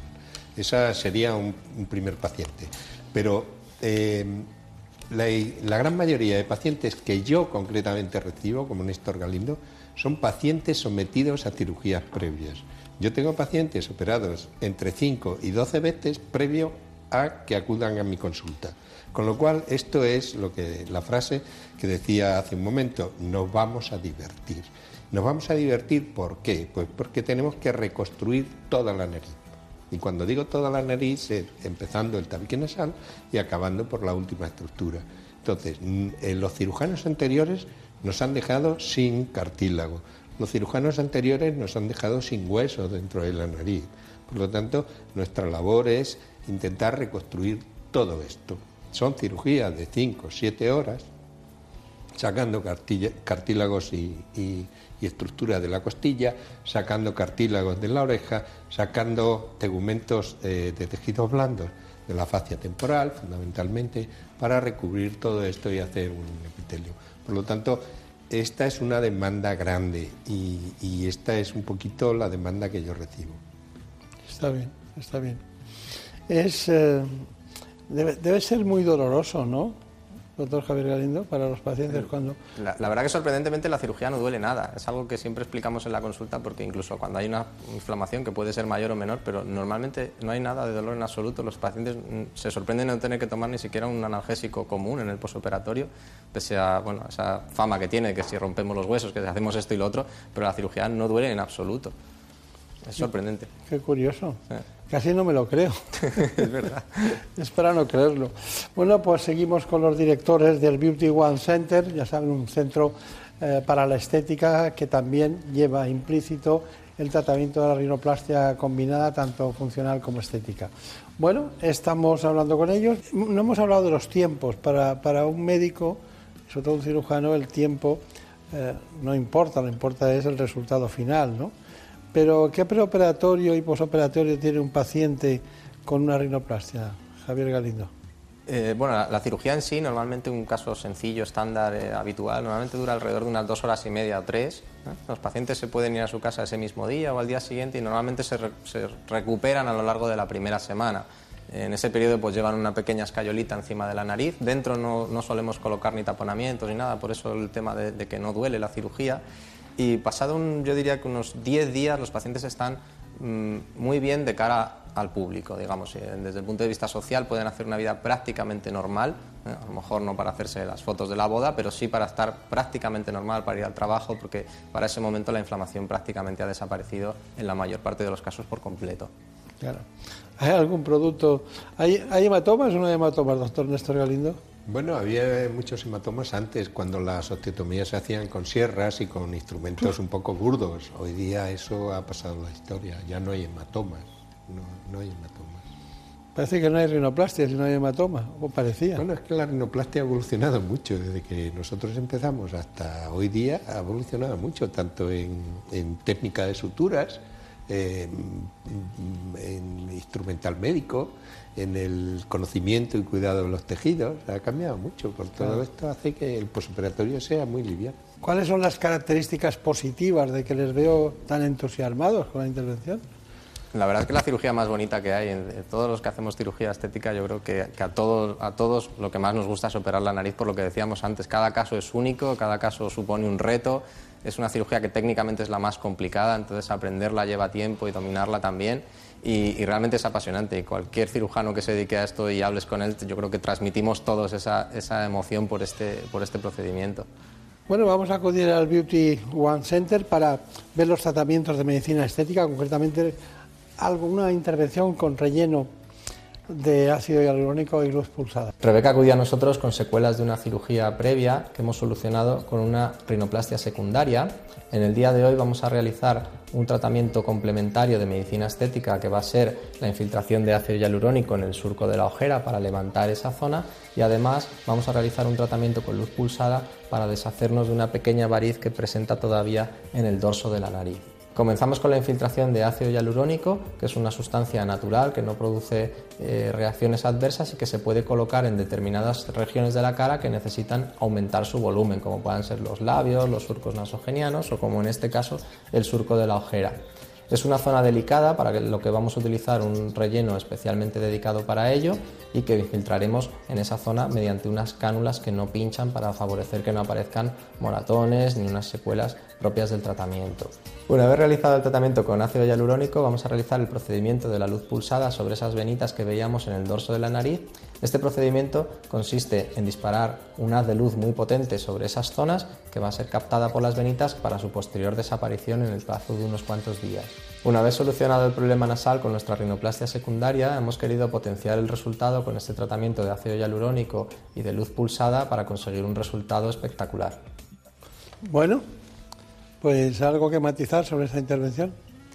Bueno, todo este tipo de tratamientos de medicina estética pues, son complementarios un poco a lo que es nuestro, digamos, tratamiento estrella, que es la rinoplastia. Los pacientes nos consideran pues, sus expertos en el, en el cuidado del rostro y para todas esas cosas que nosotros podamos ayudar, sea bien desde consejo dermocosmético hasta utilizar inyectables o cualquier otro tipo de tratamiento, pues ahí estamos para, para intentar ayudar a nuestros pacientes. Claro. Bueno, antes hablaba, eh, eh, estaba hablando de un asunto en relación con el estrabismo, la oftalmología. La toxina botulínica ha cogido un cuerpo de doctrina que, que se utiliza para muy, incluso para las migrañas también se utiliza. Y claro, cómo no en este, en este ámbito, ¿no? Eh, así que tenemos un tratamiento eh, con Botox y también mesoterapia. Es concretamente en, esta clínica, la Beauty One Center del doctor Javier Galindo. Uno de los tratamientos más solicitados en nuestra clínica en medicina estética facial es la aplicación de toxina botulínica o como conoce la gente el Botox. En el caso de nuestra paciente María, que tiene 30 años, le preocupaban un poquito las arrugas que se originan al sonreír a ambos lados de los párpados, lo que se conoce como patas de gallo coloquialmente. Este es un caso ideal para utilizar la toxina botulínica porque en este rango de edad el resultado es muy bueno y las líneas prácticamente desaparecen. Cuando hemos terminado de realizar el tratamiento, explicamos a la paciente lo que puede esperar en los días sucesivos, ya que la toxina no hace un efecto inmediato. Normalmente toma entre un día y una semana, a veces un poco más, en, verse el efecto de suavizado de las líneas de expresión por el propio mecanismo de acción de esta toxina. Además de la toxina botulínica, que es un tratamiento muy localizado a, de- a determinadas partes del rostro, hemos asociado en este caso una mesoterapia general de toda la cara que va a favorecer una mejor síntesis de colágeno y una piel que se va a ver más bonita y más luminosa. Es un tratamiento preventivo que en este rango de edad funciona muy bien para iluminar la piel. La combinación de tratamientos que siempre es recomendable en medicina estética va a conseguir, como en este caso, suavizar las líneas de expresión en determinadas zonas y, por otro lado, mejorar la calidad general de la piel, su luminosidad y su hidratación. Doctor Javier Galindo, Delgado Ureña, eh, hay una cuestión y es que, bueno, eh, se van poniendo de moda estas nuevas eh, técnicas. me imagino que, que, harán otras múltiples, ¿no? Hemos solo dado una muestra. Pero en esto de la toxina botulínica hay una cosa que me llama la atención. No es permanente para toda la vida la que acaba de hacer usted. ¿Cuánto tiempo dura? ¿Cuánto tiempo se puede ir repitiendo? bueno, en, ahí en Beauty One Center, en la clínica que tenemos, hacemos todo tipo de tratamientos, algunos, como decíamos, más generales para toda la piel y otros eh, más específicos para algunas zonas en concreto. Y ahí uno de los reyes pues, es la toxina botulínica. En este caso, pues veíamos una chica joven con patitas de gallo y entonces ese tratamiento, más o menos el músculo va recuperando su tono alrededor de los 3-4 meses, más o menos. Eso no quiere decir que cada 3 meses haya que volver, sino que el efecto va a ir pasando. Casi todo lo que se utiliza es eh, no permanente. Cuando antes se utilizaba, por ejemplo, la silicona, que era un relleno permanente, pues cuando quedaba bien no pasaba gran cosa, pero cuando queda mal es un auténtico desastre. Entonces ahora toda la medicina estética tiende a, tratamientos que sean eh, cambiantes, igual que la persona va a ir envejeciendo y lo que quedaba bien con 30 igual no queda bien con 60. Entonces nos acoplamos a eso y utilizamos sobre todo tratamientos seguros. Está bien, está bien.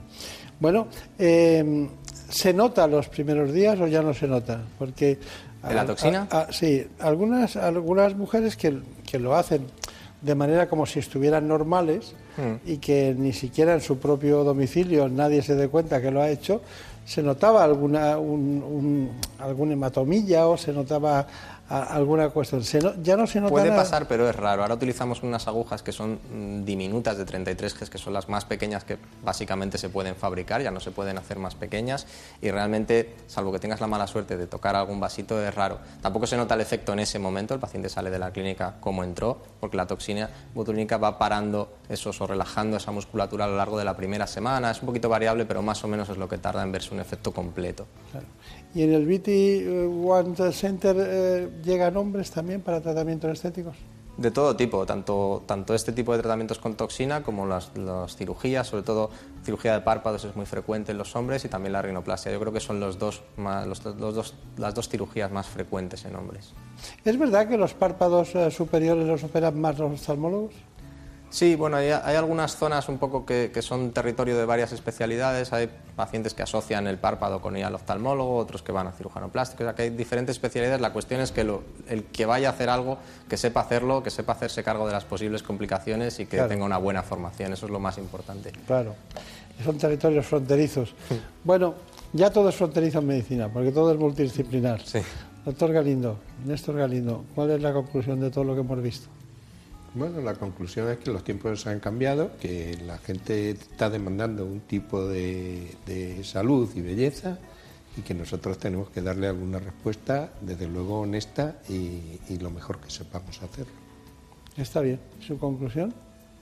Pues Está ya difícil de superar, ¿eh? Sí, un poco eso, que el, territorio entre la salud y la belleza está completamente desdibujado, se asocia mucho la belleza con la salud y nuestros tratamientos van un poco encaminados a eso, a conseguir resultados naturales, nada forzados, no empeorar, en este caso, la respiración ni ningún, otra, ningún otro problema, hablamos de los párpados, no empeorar la visión ni nada de eso, ofrecer sobre todo resultados naturales y seguros para los pacientes. Muy bien, pues al doctor Néstor Galindo y al doctor Javier Galindo Delgado Ureña, muchísimas gracias por haber estado con nosotros. Ha sido un placer. Muchas gracias. Que sigan trabajando juntos muchos años. ¿eh? Que vaya muy bien y mucha suerte. Muchas gracias.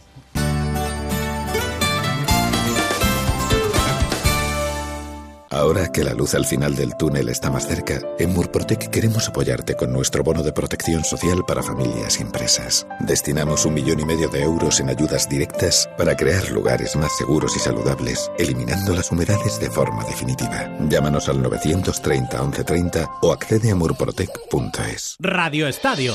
Toda la actualidad deportiva y sus fases, la situación dentro y fuera de nuestras fronteras, las voces del deporte y siempre con muy buen humor. Vamos a hablar con la mano derecha de Luis. Se llama Jesús Paredes. Jesús, muy buenas tardes. Buenas tardes. ¿Por qué no nos cuenta la anécdota del baño en el lago? Antes del partido de Italia, les dije a los jugadores, el jueves nos vayamos aquí. Volvimos, nos bañamos, el más fiera fue, no tengo por qué esconderlo, Sergio Ramos. Además que como íbamos todos sin bañador, pues hubo gallumbos y todo eso porque no nos venía nadie. en la noche con el título, esa que cantaban los jugadores, nosotros te queremos, Mister, quédate. Había una discoteca. Allí Aragonés dio riendas sueltas a su aspecto este bailarín y subió a la barra. ¿Y, y acabaron en gallumbos todos también ahí? ¿o Como no? el mariachi, ¿no? Le falta la guitarra.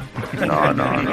Radio Estadio, los sábados a las 5 de la tarde y los domingos a las 6, con Antonio Esteba y Javier Ruiz Taboada.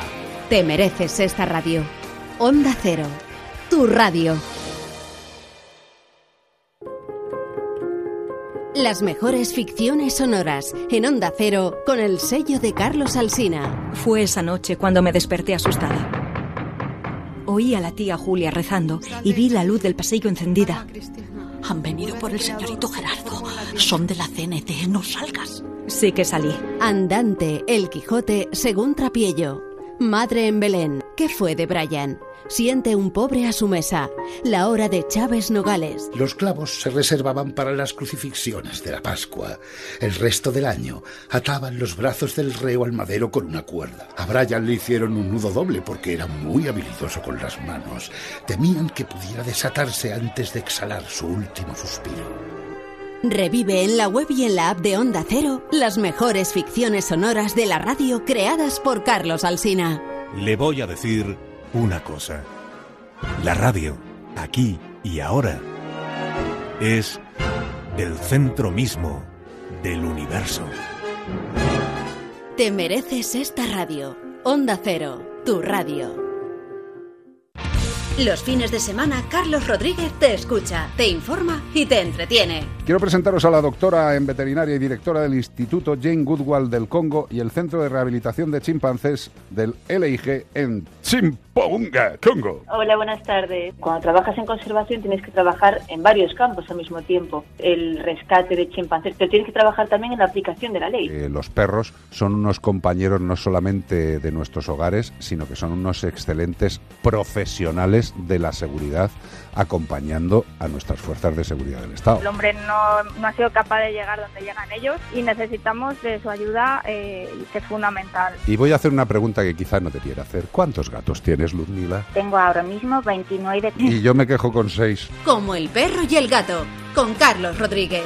Los sábados a las 3 de la tarde y los domingos a las 2 y media. Patrocinado por Menforsan, los especialistas en cuidados, higiene y cosmética natural para las mascotas. Te mereces esta radio. Onda Cero, tu radio. Hay fines de semana que no salen como habías pensado. Salen mejor. Y te gustaría repetirlos, pero no siempre es posible. Los nuestros, sí. Cada fin de semana, Jaime Cantizano te acerca historias curiosas y divertidas, interesantes y sorprendentes, anécdotas con grandes voces de la cultura y el espectáculo. Sábados y domingos desde las 8 de la mañana, la vida en positivo con el buen rollo que da el fin de semana. Y podrás repetir siempre que quieras. En onda0.es y en la aplicación tienes todas las secciones de Por fin no es lunes. No te conformes con una. Escucha a Jaime Cantizano siempre que quieras. Te mereces esta radio. Onda Cero. Tu radio.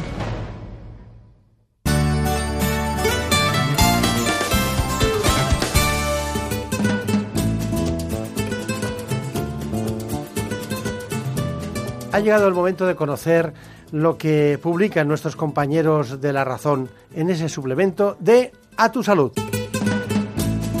Saludos desde La Razón. Esta semana seguimos hablando de coronavirus, pero con un asunto en el que apenas nadie ha reparado hasta el momento. La falta de ejercicio físico provocado por el confinamiento y el uso de métodos anticonceptivos hormonales se convierten en un cóctel peligroso para las mujeres frente al COVID-19. Los médicos aseguran que serán los detonantes de un aumento de casos de trombosis venosas a corto plazo, lo que puede empeorar el pronóstico del coronavirus. Además, hablamos de la carrera por la vacuna con los principales investigadores nacionales, como Mariano Esteban, Luis Enjuanes, Vicente Larraga y Margarita del Val. Todos ellos confían en que la primera vacuna no será perfecta, pero salvará vidas. Las siguientes, más elaboradas, evitarán que el virus se replique. También contamos cómo debe ser la desescalada de los alérgicos, ya que volver a la calle después de varios meses de encierro aumenta las dificultades de la alergia, pero no incrementa el riesgo de contagio por coronavirus. También explicamos que ya son varios los hospitales que han puesto en marcha las denominadas unidades post-COVID-19, con consultas multidisciplinares especializadas en revisiones a los pacientes que han superado la enfermedad. El objetivo es evitar posibles secuelas físicas y psicológicas a largo plazo. En la sección de alimentación contamos que el estreñimiento se ha disparado en los últimos meses por culpa del confinamiento.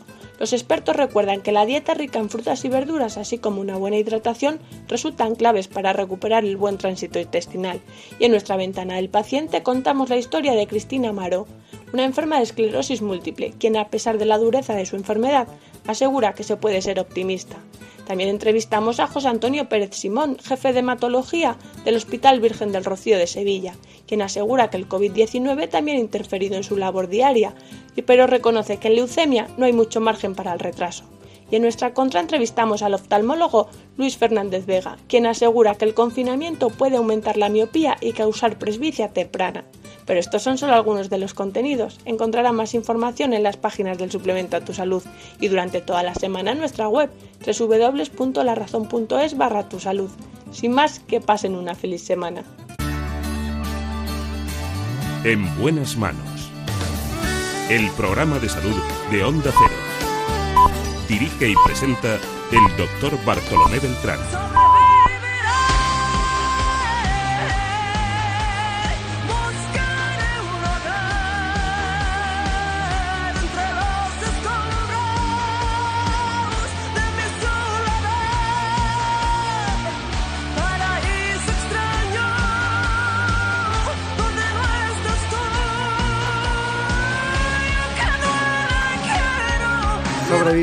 Es una pregunta que ya tiene respuesta en el cáncer de mama. Porque el cáncer de mama es el tumor más frecuente en las mujeres en toda Europa. En España se diagnostican más de 25.000 nuevos casos cada año. Acudimos a una luchadora contra esta patología, que es la doctora Isabel Rubio. Se trata de la directora de la Unidad de Patología Mamaria de la Clínica Universidad de Navarra en Madrid. Una de las grandes, la doctora Isabel Rubio. Aquí está con nosotros para contarnos toda su experiencia profesional en este campo. Pero antes les ruego que oigan este informe que es claro, conciso y concreto. Cada año se detectan en España unos 250.000 nuevos casos de cáncer, de los cuales más de 25.000 son de mama. Es el tumor maligno más frecuente entre las mujeres de todo el mundo, y es que según la Organización Mundial de la Salud, cada 30 segundos se diagnostica un cáncer de mama en el mundo. Aunque la edad más frecuente de diagnóstico sigue siendo a partir de los 50 años, entre un 5 y un 10% se da en menores de 40, un hecho que puede estar motivado por algunos cambios en el estilo de vida de las mujeres. Además, su incidencia está aumentando de forma considerable. La buena noticia es que gracias a la investigación, una mayor concienciación social y la disponibilidad de nuevos fármacos, 8 de cada 10 pacientes sobrevive a la enfermedad 5 años después del diagnóstico. Hoy es un día muy especial porque es poco habitual encontrarla a esta especialista en lo que es la cirugía oncológica, en este caso, aunque ella sea cirujano general y especialista también en el aparato digestivo en esta disciplina, es directora y coordinadora de la unidad de patología mamaria de la nueva clínica universitaria Navarra en Madrid. Bueno, ya saben ustedes que los eh, especialistas tienen siempre unos trayectos Ella empezó concretamente en Salamanca, luego en Badajoz. No por eso dejó de estar en Estados Unidos, uno de los grandes centros mundiales, en este caso en el Cancer Center de Shire de Cáncer en Estados Unidos, y luego pasó a Houston, en el Anderson, y finalmente es coordinadora de la unidad de patología mamaria, lo fue también en un equipo, el equipo del doctor Baselga, y ahora está en la clínica de Navarra. Este es el circuito más o menos, aunque habrán pasado muchas experiencias y muchas cuestiones. Es la doctora Isabel Rubio. Bueno, ¿qué tal? Qué poco acostumbrado estoy a verla fuera de quirófano, ¿no? Aunque usted lleva, lleva, va de verde y luego lleva zapatos rojos en el quirófano. Llevo zapatos rosas. Ah, son rosas. Son ¿no? rosas, Desde lejos parecían rosas. rojos, pero bueno. bueno, cuénteme, ¿por qué la mama? Bueno, porque cuando yo hice la especialidad de cirugía general, que hace ya muchos años, em, vi que cuando se operaba el cáncer de mama, mm, las mujeres necesitaban como algo más que solo, pues mire, tiene un cáncer de mama em, y le voy a quitar la mama. Y ahí como que se acababa, no había más discusión, ¿no? Entonces pensé, bueno, a mí me gustaría dedicarme a esto porque me parecía que, que esa conversación de necesitamos quitarle la mama em, tenía que ser más larga. Y entonces, bueno, acabé la cirugía general y me especialicé en, en cáncer de mama, en cirugía del cáncer de mama. Está hablando usted de un tema que cuando se dice la, la palabra, la expresión, el diagnóstico, eh, hay un asunto que a mí me llama mucho la atención que es la verdad soportable, ¿no? Y eso no exige, tiene usted cáncer de mama, sino muchas explicaciones, porque además ustedes mismos se sorprenden con los diagnósticos que van ocurriendo, desde eh, una punción o desde cualquier otra exploración hasta lo que es una biopsia de la mama completa cuando hay que quitarla, ¿no? Eso evoluciona mucho, ¿no?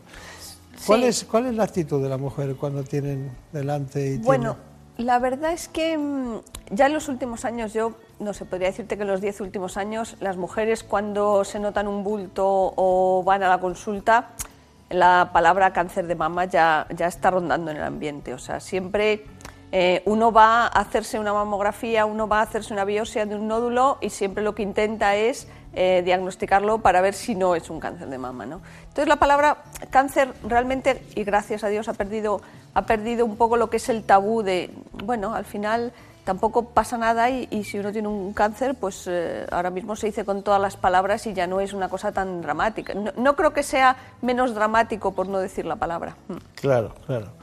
Eh, bueno, em, ahora pasamos a las partes clínicas, pero usted intente con pocas palabras decirme lo que aprendió en cada sitio. ¿Qué aprendió en Salamanca? Bueno, en Salamanca aprendí medicina. ¿Y qué aprendió en Badajoz? En Badajoz aprendí a operar. Curioso. Eh, luego, bueno, nos vamos a Arkansas. a un- En Estados Unidos aprendí todo lo que sé, bueno, sé algo más, pero aprendí la mayor parte de lo que sé, cómo manejar y cómo tratar a los pacientes con cáncer de mama y hacer la cirugía del cáncer de mama. Realmente fue una experiencia em, que, que no olvidaré nunca. Claro. ¿Está bien Arkansas? Sí, Bueno, yo cuando, cuando estuve, acabé la, la cirugía general y me quería ir a hacer un fellowship que llaman en Estados Unidos, que Sí. es de duración de un año o dos.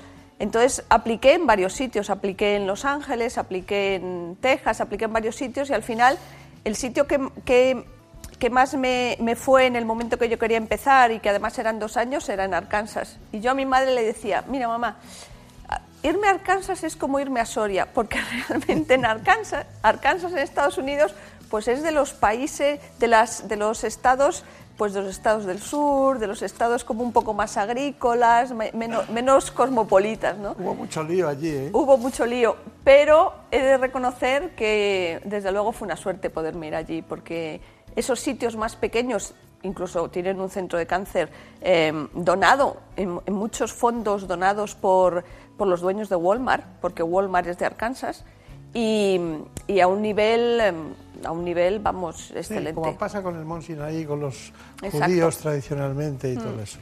Bueno, pero luego nos fuimos a Houston. Luego nos fuimos a Houston porque, bueno, Houston es uno de los centros con memorial mm, mejores del mundo en cáncer y me pareció que, ya que estaba en Estados Unidos y había pasado allí dos años, por no pasar uno más en, el Anderson, en Houston, y allí estuve un año. Claro. Bueno, tenemos amigos comunes en un centro que yo le tengo un gran respeto. Me parece uno de los hospitales mejores de Europa, por no decir del mundo, que es lo mismo, ¿no? El Vall d'Hebron de Barcelona, ¿no? Sí, sí. Allí desarrollé... Sí. Bueno... Porque había mucha competencia ahí, ¿no? Ahí había mucha competencia. Em, eh, hicimos, se inauguró el Centro de Cáncer de Mama, que, que Baselga desde luego puso allí muchísimo trabajo para que eso fuera una realidad. Y mm, había mucho, hay mucho trabajo, mucho trabajo, hay muchos pacientes y un nivel de exigencia muy alto. Claro, mm. claro. Bueno, pues es que quería hacer este itinerario porque es un itinerario no solo psicológico y personal y humano, es un itinerario también académico en todos los sentidos y eso hace una idea de con quién estamos hablando. Vayamos con la realidad, la patética realidad. Mm, de repente algo le indica que tiene que hacer más exploraciones. ¿Cuándo puede decir usted que alguien tiene un cáncer de mama y qué es lo que le indica que debe hacer algo más? ¿O vienen ya diagnosticados de oncología médica? ¿Cómo es esto? Bueno, no, generalmente los pacientes vienen porque tienen una sintomatología. O se han notado un bulto, o le ha cambiado el color de la piel, o a veces vienen simplemente para una mamografía de cribado. Em, entonces, lo primero que se les hace, si no tienen una mamografía, es una mamografía a veces se complementa con ecografía cuando lo necesitamos y ya si, se ve una imagen sospechosa es cuando se hace una biopsia, que puede ser guiada por mamografía, por ecografía, bueno, en función de donde mejor se vea. Ah. Y, entonces, y entonces, una vez que, llega ese momento, ustedes me imagino que tienen que hacer eh, mm, algún, algún tipo de mastectomía o, o ganglio centinela previo. ¿Qué es, Cuénteme ese proceso. Bueno, entonces hacemos el diagnóstico, em, intentamos con, los métodos radiológicos, es decir, con a veces se necesita una resonancia de mama, hacemos también una ecografía axilar. Bueno, valoramos que el tumor esté localizado en la mama y ver si está también en los ganglios o no. Y en función del estadio, es decir, de lo avanzado o lo inicial que sea, planificamos el tipo de tratamiento. Que cuando son estadios iniciales, el primer tratamiento es la cirugía y si son estadios un poco más avanzados o si son tumores muy agresivos, a veces empezamos por tratamientos eh, sistémicos de quimioterapia para reducir el tumor y luego operar. Em, en función del tamaño del tumor de la mama, de una serie de características, podemos valorar si hacer cirugía conservadora o una mastectomía o a veces utilizar una técnica oncoplastia, que es simplemente hacer cirugía conservadora, remodelar la mama y evitar que la paciente se tenga que hacer una mastectomía. Obviamente, en la medida en lo que podemos, somos verdaderos defensores de la cirugía conservadora, porque se ha visto que los resultados a largo plazo son buenos, las supervivencias son altas y si una mujer puede preservar su mama, siempre es mejor. Claro, claro. Órgano importante. ¿eh? Órgano importante. Y nosotros, te, a mí me gusta mucho un dicho que dice que siempre hay que hacer la cirugía necesaria, pero no más de la necesaria. Es decir, en el cáncer de mama ya hemos aprendido que no por hacer una mastectomía, si se puede preservar la mama, la paciente va a ir mejor. No sé si esta pregunta em, tiene una respuesta adecuada porque es difícil, yo creo, pero bueno, a mí se me ha ocurrido y es, ¿por qué los oncólogos médicos, cuando hablas con ellos, eh, tienen tendencia a explicar cosas que, para el paciente a veces pueden no ser necesarias o para nosotros, y en cambio los cirujanos oncológicos lo cuentan muy claro todo? Bueno, quizás porque mm, para una el tema de la quimioterapia, de las pastillas, los efectos secundarios son súper importantes. De hecho, las pacientes a lo que casi más miedo tienen es a la quimioterapia, porque por los efectos secundarios, porque te quedas calva. Pero realmente, cuando hablan contigo acerca de si preservar la mama, si no preservar la mama, o sea, no es una discusión de 10 minutos de un día. Muchas veces volvemos sobre eso a los dos o tres días, cuando la paciente se ha ido a su casa, lo ha hablado con su familia, lo piensa. Entonces, al final, creas como una especie, no se hablan contigo no solo como si fueras un médico, sino también como alguien que entiendes que puede suponer que a uno le quiten una mama. Y las que deciden, bueno, históricamente se ha visto cambios en el mundo mediático cinematográfico, ¿no? Se ha visto que alguien dice, bueno, me quito las dos mamas, me quito los ovarios, todo eso. ¿A usted le parece correcto?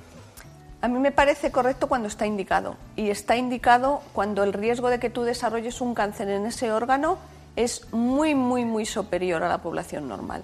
Si no, no tiene, no tiene indicación y no nos olvidemos que todas las cirugías tienen complicaciones. Claro. ¿Cuál es el cáncer más frecuente de mama? Generalmente el, de tipo ductal. El, de tipo ductal, sí. Para que nos entienda todo el mundo es el de los conductos. Exacto. Es se llama ductal por el, por el tipo de descripción de la célula y el 80% es de, ese tipo.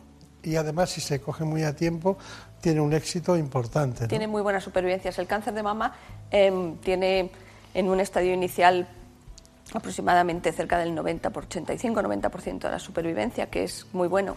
Y también esto, es debido porque mucha gente dice, bueno, claro, es que todo el dinero va al cáncer de mama. Bueno, es que también hay que entender que las mujeres, los pacientes de cáncer de mama, es gente muy activa, que exige y que cuando sale cualquier droga nueva, cuando hay cualquier estudio, cuando hay cualquier cosa, siempre están dispuestas a luchar por ello en el gobierno, en todos los estamentos, ¿no? Entonces esto yo siempre le digo a mis pacientes que gracias a ellos muchas veces hacemos que cambien las leyes em, en, temas relacionados pues con seguros, con, todo lo que se relaciona claro. el tema.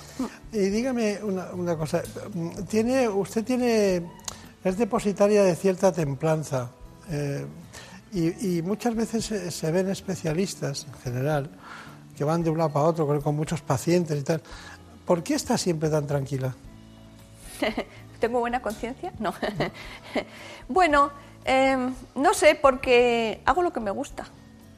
Mm, me gusta, quiero decir, me levanto y me gusta ir a trabajar, me gusta, me gusta hablar con las mujeres, aprendo mucho porque em, las mujeres son muy valientes. Eh, hay mujeres que tienen em, hijos pequeños, con mucha familia a su cargo eh, y que están, las acabas de operar y lo primero que piensan es tengo que llamar a, a tal porque mi hijo hay que ir a buscar al cole. O sea, al final aprendes mucho de las mujeres, entonces, no sé, disfruto con mi trabajo. Nosotros seguimos con el tema apasionante del cáncer de mama y además lo hacemos en el cáncer de mama con la doctora Isabel Rubio, que trabaja en la Clínica Universidad de Navarra, en Madrid. Bueno, después de tres décadas de investigación, este cáncer alcanza tasas del 90% de supervivencia, porque es el cáncer de mama el tipo de cáncer más frecuente en la mujer. Es el segundo tipo de cáncer más común en el mundo. En España se diagnostican, como hemos dicho, más de 25.000 casos de cáncer de mama cada año. Más de la mitad de las recaídas en cáncer de mama se producen a los dos o tres años del diagnóstico. En nuestro país se diagnostican alrededor de 44 casos de cáncer de mama cada año. Bueno, entonces estamos eh, con un tema que es muy apasionante, pero también eh, que hay que cogerlo con, prontitud. Entonces, hemos visto que usted ha practicado la cirugía ecoguiada en cáncer de mama. Eh, estuvimos allí para verlo, pero antes, díganme con, mucha precisión y muy concreta, ¿en qué consiste la cirugía ecoguiada? Consiste en que en aquellos tumores que no son palpables, cáncer de mama no palpable, se utiliza el ecógrafo en quirófano para guiar la cirugía y saber dónde está el tumor. Estirpar el tumor utilizando el ecógrafo nos permite que la paciente directamente en el quirófano se hace la cirugía, que podemos hacer incisiones alejadas del tumor en zonas menos visibles de, la mama, cuando uno se pone escotes o se pone unos vestidos con más tirantes, y nos permite quitar el tumor con unos márgenes negativos. Está bien. Ha dicho usted radioterapia intraoperatoria. Sí. Hay determinados pacientes en los cuales le damos parte o toda la radioterapia en el mismo quirófano y así le ahorramos que luego tengan que venir diariamente durante tres semanas a darse la radioterapia. Claro, Bueno, todo esto ha llevado a que los políticos, a, la sociedad en su conjunto desde el punto de vista sanitario, a los economistas, a los que buscan la sostenibilidad y a los que quieren curar a los pacientes, eh, buscar un menor impacto de esta patología en Europa. Y aquí tengo, transformamos el cáncer de mama juntos, que es una carta blanca relativa a la nueva iniciativa de colaboración. ¿Qué tiene usted que ver con esto? Bueno, esta es una iniciativa que surgió en el Parlamento Europeo mm, mediante, a través, empezó una, miembro del Parlamento Europeo eh, por Bélgica y, se asociaron una serie de, sociedades europeas, eh, la Sociedad Europea de Especialistas de Cáncer de Mama, que yo soy presidente electo, la Sociedad Europea de Cirujanos Oncológicos, la Sociedad Europea de la European School of Oncology, es decir, múltiples sociedades involucradas en el manejo de los pacientes con cáncer de mama. La idea es poner en común una serie de iniciativas y una serie de prioridades para que se intente homogeneizar e estandarizar los diagnósticos y los tratamientos en Europa, porque sabemos que los diagnósticos y los tratamientos del cáncer de mama son tan variables, incluso en el mismo país son tan variables, que mm, ha llegado un momento que tenemos que empezar a sentar unos estándares para que todos los pacientes tengan los mismos resultados. La, mortalidad por cáncer de mama es diferente en los diferentes países, los manejos, las cirugías son diferentes, es decir, es una iniciativa europea. Será difícil, porque, porque evoluciona mucho el paciente de cáncer evoluciona mucho y no evoluciona igual en cada país. Cada paciente son diferentes en determinadas zonas. Ustedes la formación no es la misma en todos. Fíjense usted su trayecto, no es comparable con otros muchos que también son buenos, ¿no?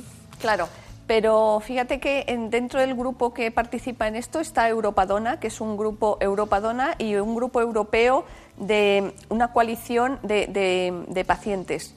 Em, porque precisamente los pacientes de cáncer de mama exigen esto, exigen que cuando, y es lo que nosotros recomendamos, cuando alguien se nota un bulto, cuando hay un diagnóstico de cáncer de mama, se traten en unidades de mama, que, tienen una serie de estándares que haya screening en los países donde no hay, que los pacientes puedan tener acceso a mamografías, Em, que se pueda cuidar. Hay algo que también es muy bonito en, este proyecto y es, y es el olvidar el pasado, es decir, que una mujer que ha tenido cáncer de mama no tiene por qué tener luego trabas ni en las aseguradoras ni en su trabajo simplemente por el hecho de haber tenido cáncer de mama. ¿no? O sea que creo que em, son iniciativas que aunque parezca raro, todavía, todavía falta mucho para que se cumplan en todos los países y creo que esto es un esfuerzo común a nivel de Europa que está muy interesado en ello y, también lo que me llamó la atención es al leer el proceso armonizado de registro, ¿no? que todos tienen que registrar sobre un mismos parámetros con unas hojas especiales para que se pueda cuantificar. Tiene que ser simple, porque, porque lo importante es el paciente y el tiempo, y eso, eso es complicado. ¿no? Pero bueno, usted sabe que en el fútbol cuando fichan a alguien le ponen una cláusula de rescisión, es decir, si se quiere ir a otro hospital o a otro club, tienen que pagar mucho dinero. ¿Es, alta la suya? La mía, bueno, digamos que eso forma parte. Pero la ficharon, ¿no? ¿Qué tiempo hace que está en la clínica? Me ficharon, sí. Yo, de todas maneras, creo que aquí mm, el placer es mutuo. Yo estoy muy contenta de estar allí también. Muy bien, pues nosotros también que esté aquí tan cerca. Muchas gracias por haber estado con nosotros. Mucha suerte. Sí, muchas gracias y ha sido un placer y además me eh, gracias por darle voz al cáncer de mama. Muchas gracias a usted. gracias. En buenas manos. El programa de salud de Onda Cero. Actualidad y entretenimiento en las madrugadas de Onda Cero.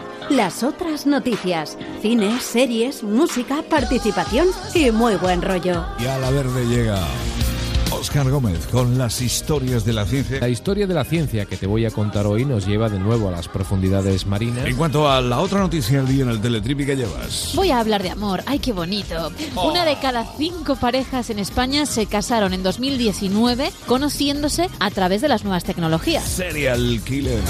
Es el matador televisero Roberto López Ferrero. Muy buenas. Mi querido José Luis Salas, esta madrugada me apetece que analicemos un poquito una serie que es para los que querían ver mucha sangre. No son horas. Ahora de lunes a miércoles a la una de la madrugada, jueves a las dos y viernes a las tres. Con José Luis Salas. Te mereces esta radio. Onda Cero. Tu radio. Hola, astronauta. Soy Juanma Ortega. Ah, ¿que no sabías que eres astronauta? Bueno, tú, yo y todos. Estamos surcando el universo en una nave espacial que se llama Planeta Tierra. Madre mía, ¿y cómo está la nave? Está todo lleno de plástico, el ambiente cada vez más irrespirable, más calor. Menuda odisea nos espera. Por cierto, ¿tienes ordenador? ¿Tienes móvil? ¿Tienes acceso a Internet? Pues ya tienes todo lo necesario para asomarte al futuro con nosotros. Con las mejores voces de la ciencia y sin ponernos intensitos, sin perder la sonrisa. 2100. Una odisea en la Tierra. El podcast de ecología y futuro de Onda Cero. Te mereces esta radio. Onda Cero tu radio. De cero al infinito, un programa donde se cuestiona lo cercano y cotidiano, la ciencia y la historia. Preguntas sobre lo que nos rodea, con respuestas interesantes e inesperadas, donde los primeros sorprendidos son los invitados. ¿Podríamos decir que engaña al organismo con, con esta o mediante esta proteína? Pues sí, bueno, de hecho me parece, o sea, tengo que, que daros la enhorabuena porque que os hayáis preparado también la entrevista y que se puede la proteína Midkind, porque normalmente cuando lo- o sea, los periodistas pues, pues no van tan al detalle, ¿no? O sea, que enhorabuena por preparar también. Muchas gracias. Los sábados a las 4 de la madrugada, de cero al infinito, con Paco de León. Un programa con muchas preguntas y con todas las respuestas. Te mereces esta radio. Onda Cero, tu radio.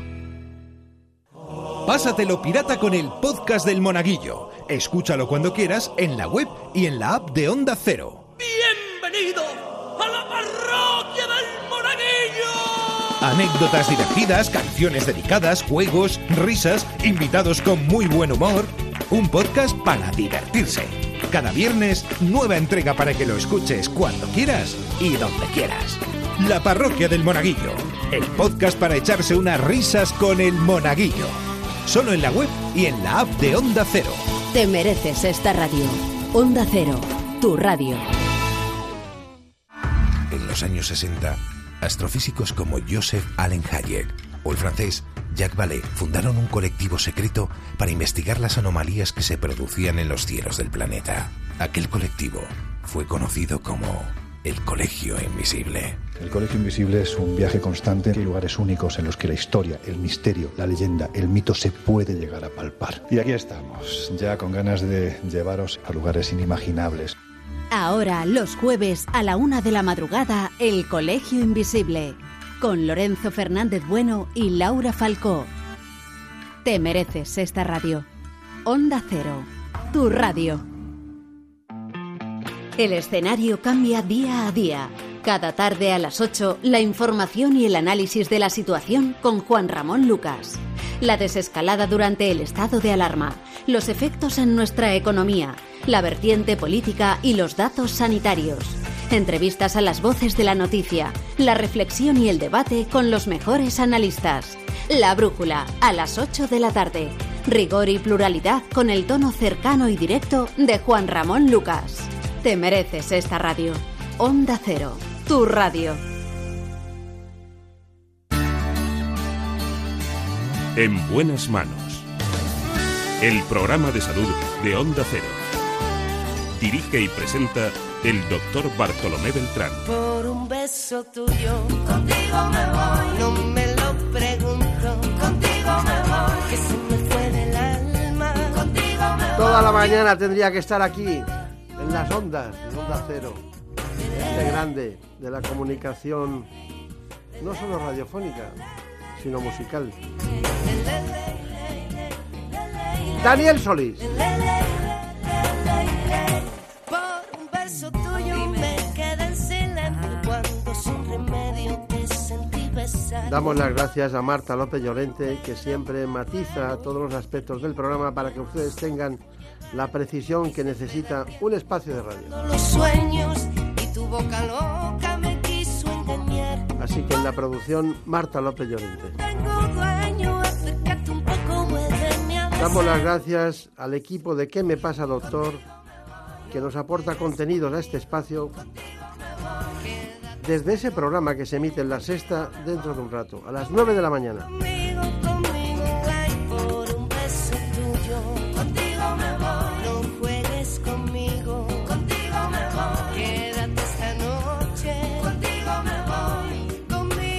El otro día me preguntaba si tenía que cambiar esta forma de despedirnos